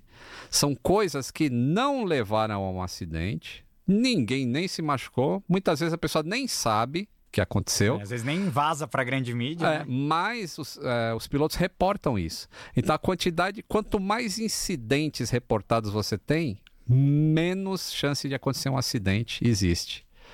Então isso é muito importante também para aviação comercial. Tem que assim. ficar em cima, né? Tem que reportar tudo. Legal. Lito, a gente pergunta pra todos os convidados aqui o maior ídolo. Qual é o seu? Você que viveu muito, muitas décadas de Palmeiras, pegou década de 70, 80, Parmalat, Allianz Parque, Crefisa, Paulo Nobre, etc, etc. Quem que é desses todos os jogadores que você viu? Se for difícil de escolher um, pode dar um top 3 aí, vai, dos seus ídolos, pra facilitar. Tá, é porque é difícil mesmo. Muita cara. gente, né? Eu acho que pela paixão, assim, pelo que ele fez, é, que seria tipo o sinal oposto do Marcelinho, é o Edmundo, cara. O Edmundo, o animal, ele, apesar de depois ter ido jogar lá no, né? Mas enquanto ele tava no Palmeiras ali, foi era um negócio fabuloso que ele tirava de sal dos caras, era sensacional. Rivaldo também foi um puta craque. E o Ademir, que eu vi pouquinho, e hoje eu vendo, né? a- o cara, sei lá, ele parece que é de outro. Ele flutua, né? Ele parece que é de outro, outro planeta, assim. O, o, o jeito que ele passa a bola, o jeito que ele enxerga o jogo é diferente, cara. Que um cara que assiste hoje futebol, com toda essa força, essa velocidade que tem hoje, né? Com essa É troca outro de. esporte, né? É Mudou outro muito. esporte, é. Tipo, hoje você faz seis, sete substituições, aí você troca o time inteiro pra manter o, Os a potência. 12 km por jogo. né? É. E naquela época não, naquela época era uma ou duas, acho que era duas substituições, substituições acabou. Não tinha mais. Então o cara ele ficava se guardando ali pra ter a força dele e, e você colocando no contexto, era um puta jogador o Demir da Guia. Se mostrar pro jovem hoje, eu falei, o cara não joga nada. Mas é, o cara tem que ver no contexto, lá naquela época o que era. Então seria esses três aí, E, Rivaldo. e do atual elenco, quem que é o cara que você mais gosta, assim, que mais te representa, assim? Um cara que se fosse pilotar seu avião, você falava, não, nesse aqui eu confio. É... Eu acho que é o Everton, né? É o único que tá mais, tá mais perto de estar apto a dirigir um, pilotar um avião, né? Acho que o Veiga. Veiga, o Veiga. O Veiga hoje é. é, Apesar dele ele não estar na fase boa, Ah. assim, né? mas também porque é o que eu falei, aqueles componentes se É o soltaram. conjunto. né? É o conjunto. faz, né? Isso, isso é um negócio que, pô, o Abel, ele enxergou muito bem, né? Com... A, gente, a gente só não ganhou aquela final do Mundial lá é, por um pequeno detalhe que é a bosta do VAR. Porque, pô, o Luan. Tipo, aqui não foi bola na mão, não foi mão na bola aquilo, cara. Não sei, esse negócio do VAR me irrita muito. Aquilo não foi pênalti nunca. Isso mudou o esporte também. É, isso né? mudou o esporte. E tipo, aos 44 do segundo tempo, o que, que você vai fazer? Ah. E, mas a gente ia pra prorrogação, ia. Ou melhor, foi na prorrogação, né? Foi. Foi na prorrogação. Faltava- É, faltava pouquinho pra ir Ah. pro pênalti. É, Até perdi o que eu. Não, você tá falando do Veiga. Ah, não, é, ah, do Abel, né? E o Abel conseguiu montar um time sólido. Você viu jogando contra o, o, o Chelsea lá e. Cara, era um time. Era pau a pau. Era um time sólido, assim. Então, Todas as peças se mexendo. Então ele conseguiu montar, sem ter nenhuma estrela, um puta time, assim, todo mundo junto. Que aí, depois que saíram alguns pedaços, aí ele tá tendo essa dificuldade agora de juntar de novo, né? Porque são coisas muito diferentes. Né? Você muito jovem e o cara. E a gente tá precisando de um, um cara mais preparado ali no meio. Mas é, eu sou mó fã do Abel também, assim. Eu colocaria ele no, no time do Palmeiras em qualquer ano também. Você chegou a conhecer ele? Ainda não, pessoalmente não. Mas quem sabe, ele tem um pouquinho de receio de voar. Aí, se eu for Ah, dar uma é? palestrinha lá no Pô, Palmeiras, legal, tem ele... medo? eu ouvi falar que sim. É Lembra mesmo? que teve uma. Teve um dia que a Leila ofereceu o avião dela pra ir.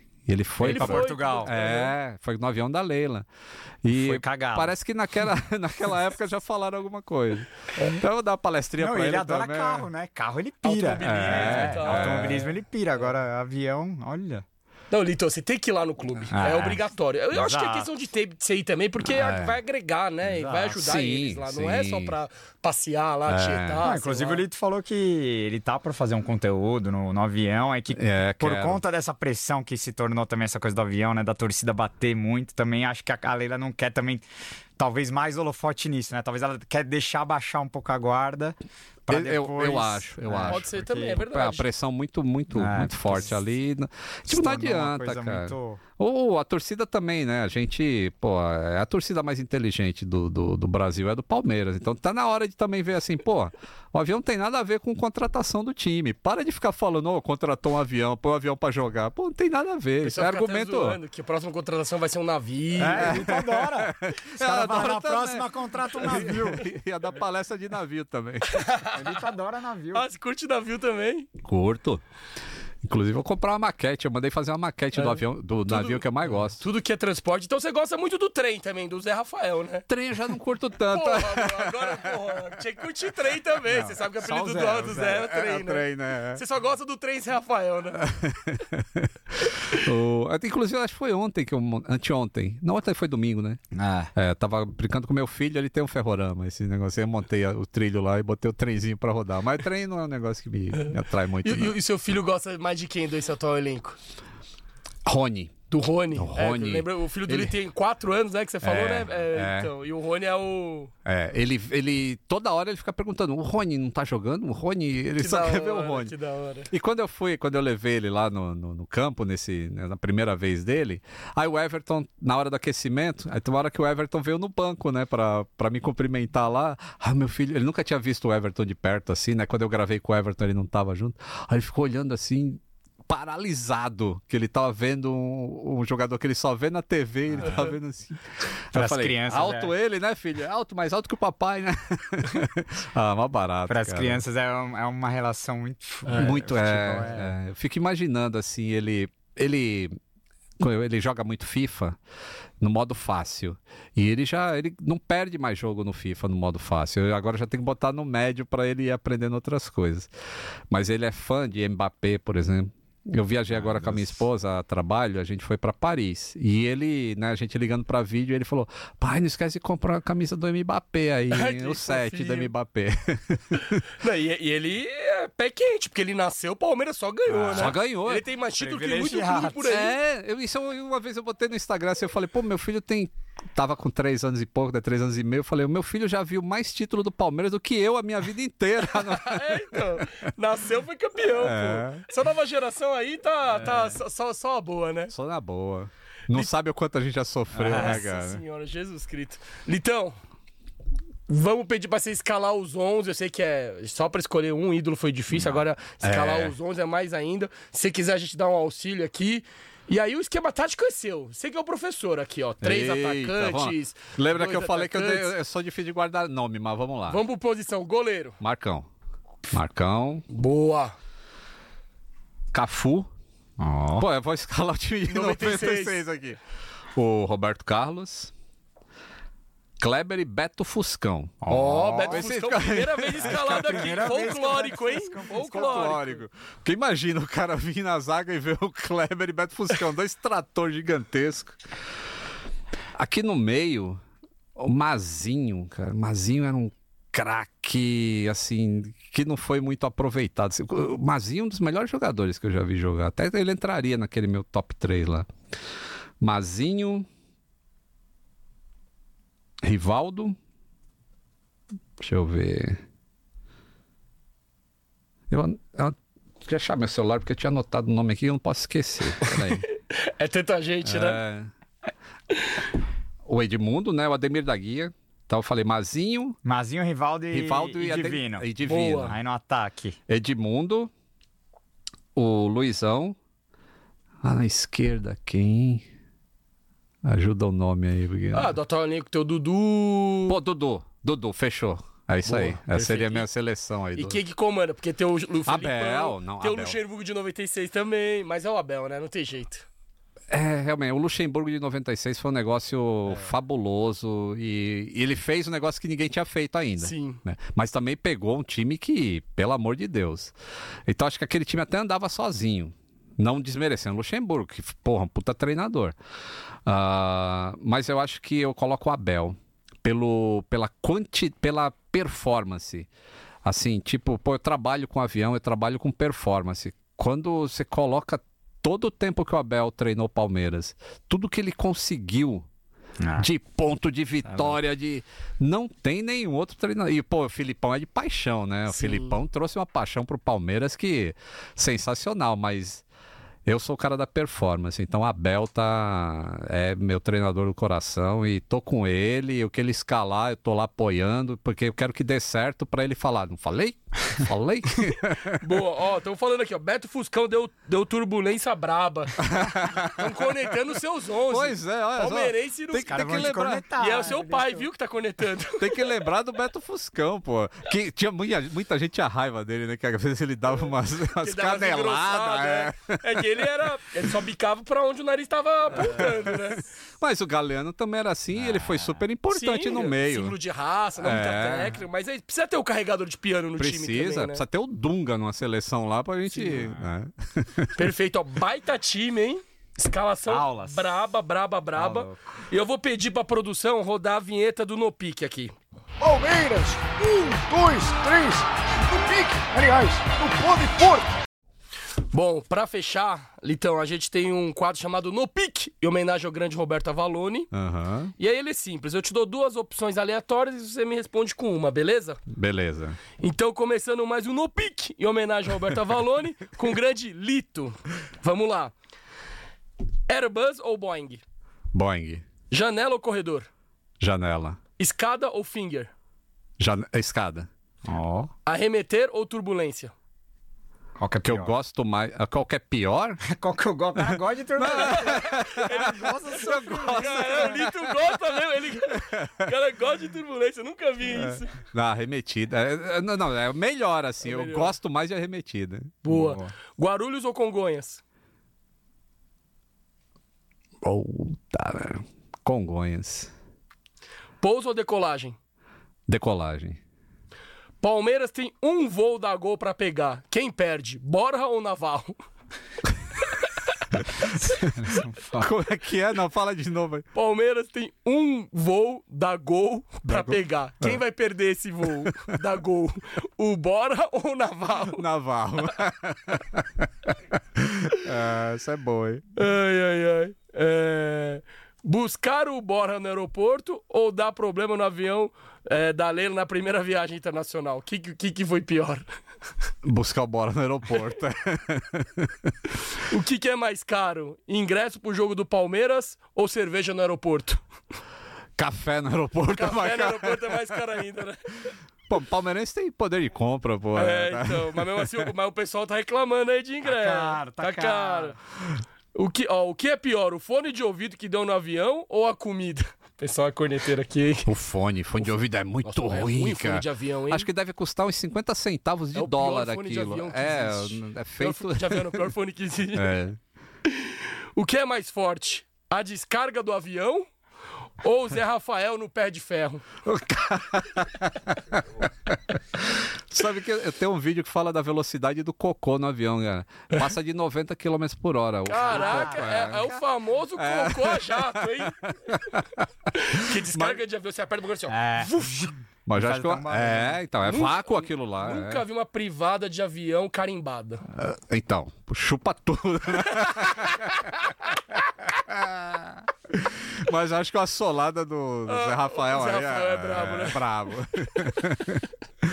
Ai, ai, ai. Allianz Parque ou Palestra Itália? Allianz Parque. Eu sou um cara da modernidade, tecnologia, o sistema de som lá, sensacional. Qual dupla foi melhor pra você? Edmundo Evair ou Dudu e Rony? Edmundo Evair. Moisés e Tietê ou Zé Rafael e Gabriel Menino? Zé Rafael Gabriel Menino. Dá moral pra eles aí. que tem que- gostei, é. hein? Boa, boa. De- Posso fazer a última? Claro. Eu, vou, eu vou inventar a última. A última sempre a gente dá uma zoada, É. tá?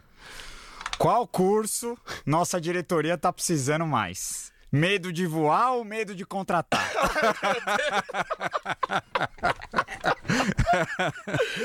É, precisa ver essa planilha aí, né? Do... Não, mas tem que parar, acabar com esse medo de contratar, né, Tem, Vitor? tem. Eu, eu não sei. eu- eu- isso aí é o que eu queria entender. Assim, porque É bom, é bom, é bom, é bom. tem que ter pelo menos um, uma contratação assim de peso. Tem, tem que ter. Porque isso, isso. A moral do time faz, faz parte assim da equipe jogar bem ou não. E quando você vê que as coisas não estão funcionando direito, tipo, pô, não tá saindo gol. Isso fica na cabeça do jogador. Não Começa tá a ser saindo gol. psicológico, É, né? começa a ser psicológico. Quando você põe um cara lá que, porra, vamos lá, eu tô junto aqui, vamos nessa, aí dá, um, dá uma desequilibrada assim pra melhor no time. A questão é que eu gostaria de saber é por que, deve ter um porquê por trás de não contratar. Isso pode ser bom pro negócio do Palmeiras mais na frente ou então isso essa parte eu não sei aí assim Tá como como torcedor mesmo eu quero pô Os melhores do mundo é, aqui, eu quero né, o Haaland jogando aí, Mbappé, né? Mbappé. Mbappé, é então mas deve ter um porquê eu só não sei qual que é Aulas de episódio, hein? Meu Deus do céu. Sensacional. Tá Cara, louco. Quase duas horas aqui de resenha. Aposto que a galera curtiu demais. Pô, Lito, só agradecer pela sua Ó, presença Maurinho, aí. obrigado pela perseverança aí de Não, ele já tá a gente sabia um que ia ano. ser bom, você tá vendo? E foi bom que as coisas vão acontecendo também. Se você viesse antes, não ia dar pra falar do problema lá em Pereira. exato olha aí é. Ok. Sempre vai ter um assunto novo, né? Aham. Mas, cara, te agradecer demais e já ainda mais sucesso pro Aviões e Músicas, ainda mais milhões de inscritos, porque seu trabalho é sensacional e conte com a gente aí pro que precisar. Obrigado, tamo junto. E quando eu for ver um jogo lá fora, aí a gente combina aí de. Vamos, vamos combinar de fazer uma encontrar lá. Vamos lá. Fechou, pô, também agradecer de novo, Lito, eu sei que a sua agenda não é fácil, agradecer também o nosso assessor Luizão ali. É, ele é o responsável. O Luizão que sofreu. Ele é que é o assessor. ficou no- Foi Ele manda aí. mensagem toda semana pra sua assessora agradecer- faz oito meses. E agradecer a sua assessoria também, que sempre deu suporte pra gente. Ah. Falava, ó, não, tá, não dá, tá foda, tá, tá complicado, mas agradecer e pedir desculpa também pela nossa chatice também, que toda hora a Mas- gente chamava. Ah, mas é assim mesmo. Beleza, tamo junto aí. Obrigado pelo convite. Adorei participar aqui falando de um negócio que é do coração, né? Então a gente gosta muito. Eu queria ter a memória que ele tem pra falar de algumas coisas, que eu vivi muita coisa realmente no Palmeiras, mas eu a minha memória ficar guardando coisa de avião. Então não lembro de tudo, mas foi muito legal participar. Obrigado pelo convite aí. Maravilhoso. Galera, quinta-feira, como o Gabriel falou, tem o jogo mais importante do ano. Meu Deus do céu, só de pensar, meus cabelos estão caindo. Então, ó, cola no corredor, não precisa ser na frente do CT, que nem o Gabriel falou. Se puder ajudar lá financeiramente também, pros, pros sinalizadores também. É. Chegar cedo por causa do mosaico. E o mais importante, vamos cantar, hein? É isso. Pelo amor de Tá. Deus, é hora de incentivar. Se der algum, alguma merda lá, os caras fizeram o primeiro gol, não é pra xingar, é muito pelo contrário, é pra cantar mais Exato. ainda. Porque quinta-feira vai definindo o futuro do ano, viu? Então, é, nóis, muito obrigado, Gabrielzinho. Se inscreve Tamo no junto. canal, estamos querendo chegar perto do Aviões e Músicas aqui. Só, falta, só faltam 2 milhões e 700 e pouco. Então, se inscreve no canal, ativa o sininho, dá o E o like. Boca não vai fazer gol, não. pô. É isso. Deus não fizeram lá, vão fazer aqui, É não isso, vai. É isso aí. E o pessoal ficou falando do link aqui do café, já arrumou, então clica lá e tome café, porque, ó, o Lito aprovou, hein? Aprovado. Lito. E se o Lito Aprovado. aprovou, é que o negócio é brabo. Tamo junto, avante palestra, segura os porcos. Valeu! Valeu!